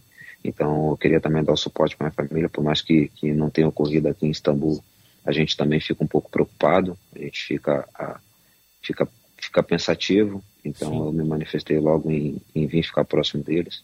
Relativamente à minha família no, no, no, no Brasil, eu não tenho muito contato com meus irmãos, mas tenho, tenho alguns amigos que já mandaram mensagem, que já se, se perguntaram se estava tudo bem, se estava tudo certo, mesmo sabendo que, que o ocorrido não foi aqui em Istambul, mas, e foi em cidades próximas. Mas graças a Deus está tudo certo, a gente espera que não, que, que não chegue em Istambul que parem nos outros lugares que, que, que estão acontecendo, que eu acredito ainda que tem pessoas também desaparecidas e a gente, e a gente fica para baixo e acha sã e salva é o mais importante. É, Lincoln, entre essas pessoas desaparecidas, é, infelizmente uma acabou sendo encontrada, é um, dos, é um dos goleiros do Malatyaspor, é, acabou sendo encontrado sob os escombros do terremoto e um outro jogador que, enfim, vem se destacando ao longo da última dessas últimas temporadas, teve passagem pela Premier League também é o Watson, né, que inclusive marcou o gol da vitória ontem à noite contra o Hatayspor está desaparecido nos escombros devido a um desses sismos, né, que atingiu aí o país. Mas agora trazendo esse relato, eu quero saber como é que tá essa conversa com os outros jogadores brasileiros. Aí eu sei que a comunidade brasileira na Turquia ela diminuiu um pouquinho ao longo das últimas temporadas, mas tem uma quantidade expressiva de jogadores, pelo menos no país até então, né? São 21, mas como é que tem sido o contato, primeiro com, com seus colegas de Fenerbahçe, mas com os, com os seus colegas também de outros clubes, né? Porque, querendo ou não, há uma preocupação muito grande né, em relação a esse fato. Há uma preocupação muito grande, sim, né? Uh, ainda mais uma, uma proporção, ainda mais um, algo dessa dimensão onde, onde vidas estão sendo, estão sendo perdidas. Então, isso aí deve, deve nos preocupar, deve chamar a nossa atenção. E às vezes a gente pensa que não é um familiar nosso, a gente tenta fechar os olhos para esse tipo de situação, mas não, não tem essa possibilidade, não é essa possibilidade, porque vidas estão sendo perdidas, famílias estão sendo destruídas. Então, o que a gente pode fazer, o que está ao nosso alcance é orar, pedir a Deus para que isso venha passar o mais rápido possível. Mas relativamente à, conversa de nós brasileiros aqui, a gente não, não fica diferente dos demais, né? Não fica diferente do, do, do nosso colega de trabalho turco também, que conhece ainda mais jogadores do Atayspor, de outras equipas que, que, que aconteceram o episódio eles sentem bastante, mas nós também sentimos por eles, trabalhamos com eles. E a gente sente também porque tem um colega de profissão também que pode estar soterrado, pode ter falecido. E não só por ter colega de profissão, por, por acontecer esse tipo de situações nas né, pessoas. E a gente não, não, não deseja isso para ninguém. Então a gente espera que, que, que, as pessoas sejam encontradas com vida, que as autoridades consigam agir o mais rápido possível e, e encontrar o máximo de pessoas possíveis. É, Lincoln, antes da gente finalizar, é, eu queria saber como é que tem. É, você mencionou a questão do, do contato do clube, oferecer o suporte, mas como é que tem sido essa manifestação no. Como é que foi esse contato né, do clube assim que, que houve a informação chegando até vocês desses, desses desastres em sequências, né? Dois terremotos, é, especialmente na Turquia e na Síria, são, são fatos incomum é, por conta do, do nível, né? 7.6, 7.8 ali de, aba, de abalo sísmico é, dessa gravidade acaba pegando muita gente de surpresa, mas como é que foi essa prestação de serviço do clube em questão de apoio a vocês, né?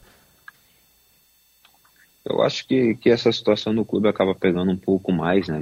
Não, não, não diferenciando, mas acaba pegando um pouco mais para os nossos companheiros turcos, né? Que acabam tendo família em outros lugares, que tem família em muitos locais da Turquia, que tem amigos também que de repente já jogaram aqui, porque tem um grande, um grande jogador que é o treinador do Ataíspor, que eu sei que ele é um, foi um grande jogador aqui no clube, que tem, que tem um, que, que, tem um nome, um grande nome a zelar aqui dentro do clube, que também fez até uma manifestação pedindo ajuda. Então o clube também tem essa conexão com ele, acaba tendo uma conexão também, obviamente, com, com a Thais Sport, por ele ser um jogador que, que tem passagem pelo Fenerbahçe. Então o clube se disponibilizou também a ajudar, a querer também saber mais informações se alguém soubesse. Mas o clube também em prontidão, que se alguém precisasse de alguma coisa, de alguém quisesse ir à casa, se alguém quisesse também ficar no, no centro de treinamento para também tentar, sei lá, esparecer um pouco, tentar não, não ficar muito ligado isso, até porque sabemos que é difícil não ficar, né? A, situação está ocorrendo aqui dentro do país, então a gente querendo ou não, a gente vai, vai, vai ficar sabendo de alguma outra situação. Mas o clube também quer, quer, quer saber de alguns jogadores, né? Se alguns jogadores têm amigo no, no outro clube, ou tem amigo na cidade onde está ocorrendo o episódio, para também tentar ficar por dentro dessas situações. Perfeito. Converso aqui na Rádio Bandeirantes dentro do Bastidores do Poder, em né, FM 94.9, com o Lincoln Oliveira, jogador do Grêmio, jogador do Fenerbahçe atualmente.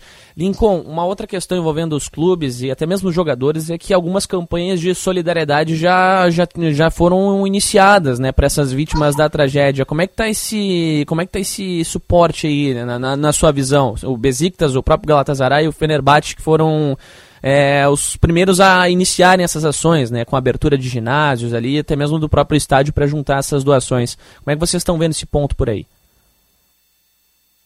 Ah, são as, equip as equipas também que têm mais dimensões, né? Então é normal isso acontecer na equipa que tem mais estrutura, é normal também dar até mais esse suporte. Mas parabéns a todos os clubes que estão fazendo isso, que estão tentando se manifestar, que estão tentando ajudar da maneira que pode, porque também sabemos que tem coisa que que, que não cabe a nós, que são coisas que não é do nosso controle. Mas eu acredito que todos os clubes estão nessa manifestação de ajudar, de querer, de fazer algo para tentar, para tentar salvar as pessoas, para tentar ajudar as pessoas que estão passando por uma dificuldade, as famílias, então, enfim. Então, eu quero também parabenizar o clube por isso, os clubes por isso. E agora eu acho que não, não, não é o, o, o Galatasaray, não é o Besiktas, não é diferente da equipe. Eu acho que agora nesse momento a gente não tem que não tem que haver rivalidade, a gente tem que sim todos se juntar e, e ficar unido em busca de um em busca de um ser só, que é proteger o máximo de pessoas, de ajudar o máximo de pessoas, ajudar as famílias e, e é isso que está ao nosso alcance fazer. Perfeito. Conversei aqui com o Lincoln Oliveira, jogador do Fenerbahçe, time da capital de Istambul, já iniciando essas ações de solidariedade. Lincoln, Obrigado por atender a gente. Infelizmente não foi num momento tão bom como a gente gostaria, né? na verdade nem um pouco bom para falar de esporte aqui, particularmente do Campeonato Turco, até do próprio Fenerbahçe que tem tido bom desempenho aí agora com o, J, com o JJ, mas é, desde já te agradeço por, uh, por ter topado essa entrevista. Espero que a gente volte a se falar em breve, mas sobre um assunto positivo, especialmente aí para ti que está se destacando no futebol turco. Grande abraço, Lincoln. Até uma próxima. Obrigado, eu que agradeço o convite. Sem dúvida, se Deus quiser, vamos, vamos estar falando de futebol, que é o, que é o melhor que tem que fazer. Obrigado. Valeu, Lincoln. Agora 3 horas e 55 minutos, 29 graus, 9 décimos é a temperatura, portanto, a fala do Lincoln, né? Trazendo aí a preocupação em relação a todos esses fatos. Essa dura tragédia, que o número inclusive subiu, né, Juan Romero? Foi para 2,300, está se falando já em 2,800 mortos por conta dessa tragédia, ainda com atletas de vôlei, do futebol, fora os outros, os outros civis é, presos ainda, né, nos escombros dessa tragédia. Diga, Rua. Jean, só para atualizar, 1.541 mortos na Turquia e na Síria 928. É. Se a gente for somar isso, dá justamente os dois, o, os mais de 2.400, 1541 com 928 dá 2.469 por conta desse tremor de magnitude 7.8 na escala Richter, com mais de 40 réplicas de magnitude em torno aí dos 7 já. É muita coisa. É, muita solidariedade às pessoas que estão enfrentando esse impacto num, nesse primeiro momento que vão precisar. 2h56. Trânsito. Juliana Bruni. Descubra sua jornada na Unicinos. São mais de 70 cursos com até 30% de desconto no semestre. Acesse o site, confira as condições e garanta sua inscrição. Oi, oi, boa tarde, oi a todos os ouvintes. Segunda-feira o pessoal resolve retornar das praias para fugir um pouquinho do trânsito. Nesse momento, passam 41 veículos por minuto no pedágio de Santo Antônio da Patrulha e 37 veículos no pedágio de Gravataí. Isso das praias em direção a Porto Alegre, viu? O trânsito está intenso, mas não tem registros de acidentes ou congestionamentos. As chegadas à capital também estão bem tranquilas, tanto pela Castelo Branco como pela Zaida Jarros, na região do aeroporto. Descubra sua jornada na Unicinos. São mais de 70 cursos com até 30% de desconto no semestre. Acesse o site, confira as condições e garanta sua inscrição. Jean. Obrigado, Juliana. Bastidores do Poder fica por aqui. Eu retorno no giro de reportagem. Beijo no coração de todos. Tchau, tchau. Conheça o curso de Direito da ESBM, com conteúdo voltado ao ingresso nas carreiras militares. O curso capacita você a ingressar numa das principais carreiras jurídicas do Estado. Saiba mais em www.esbm.org.br ou pelo telefone 51 981 47 92 42. ESBM, realizando sonhos, construindo o futuro.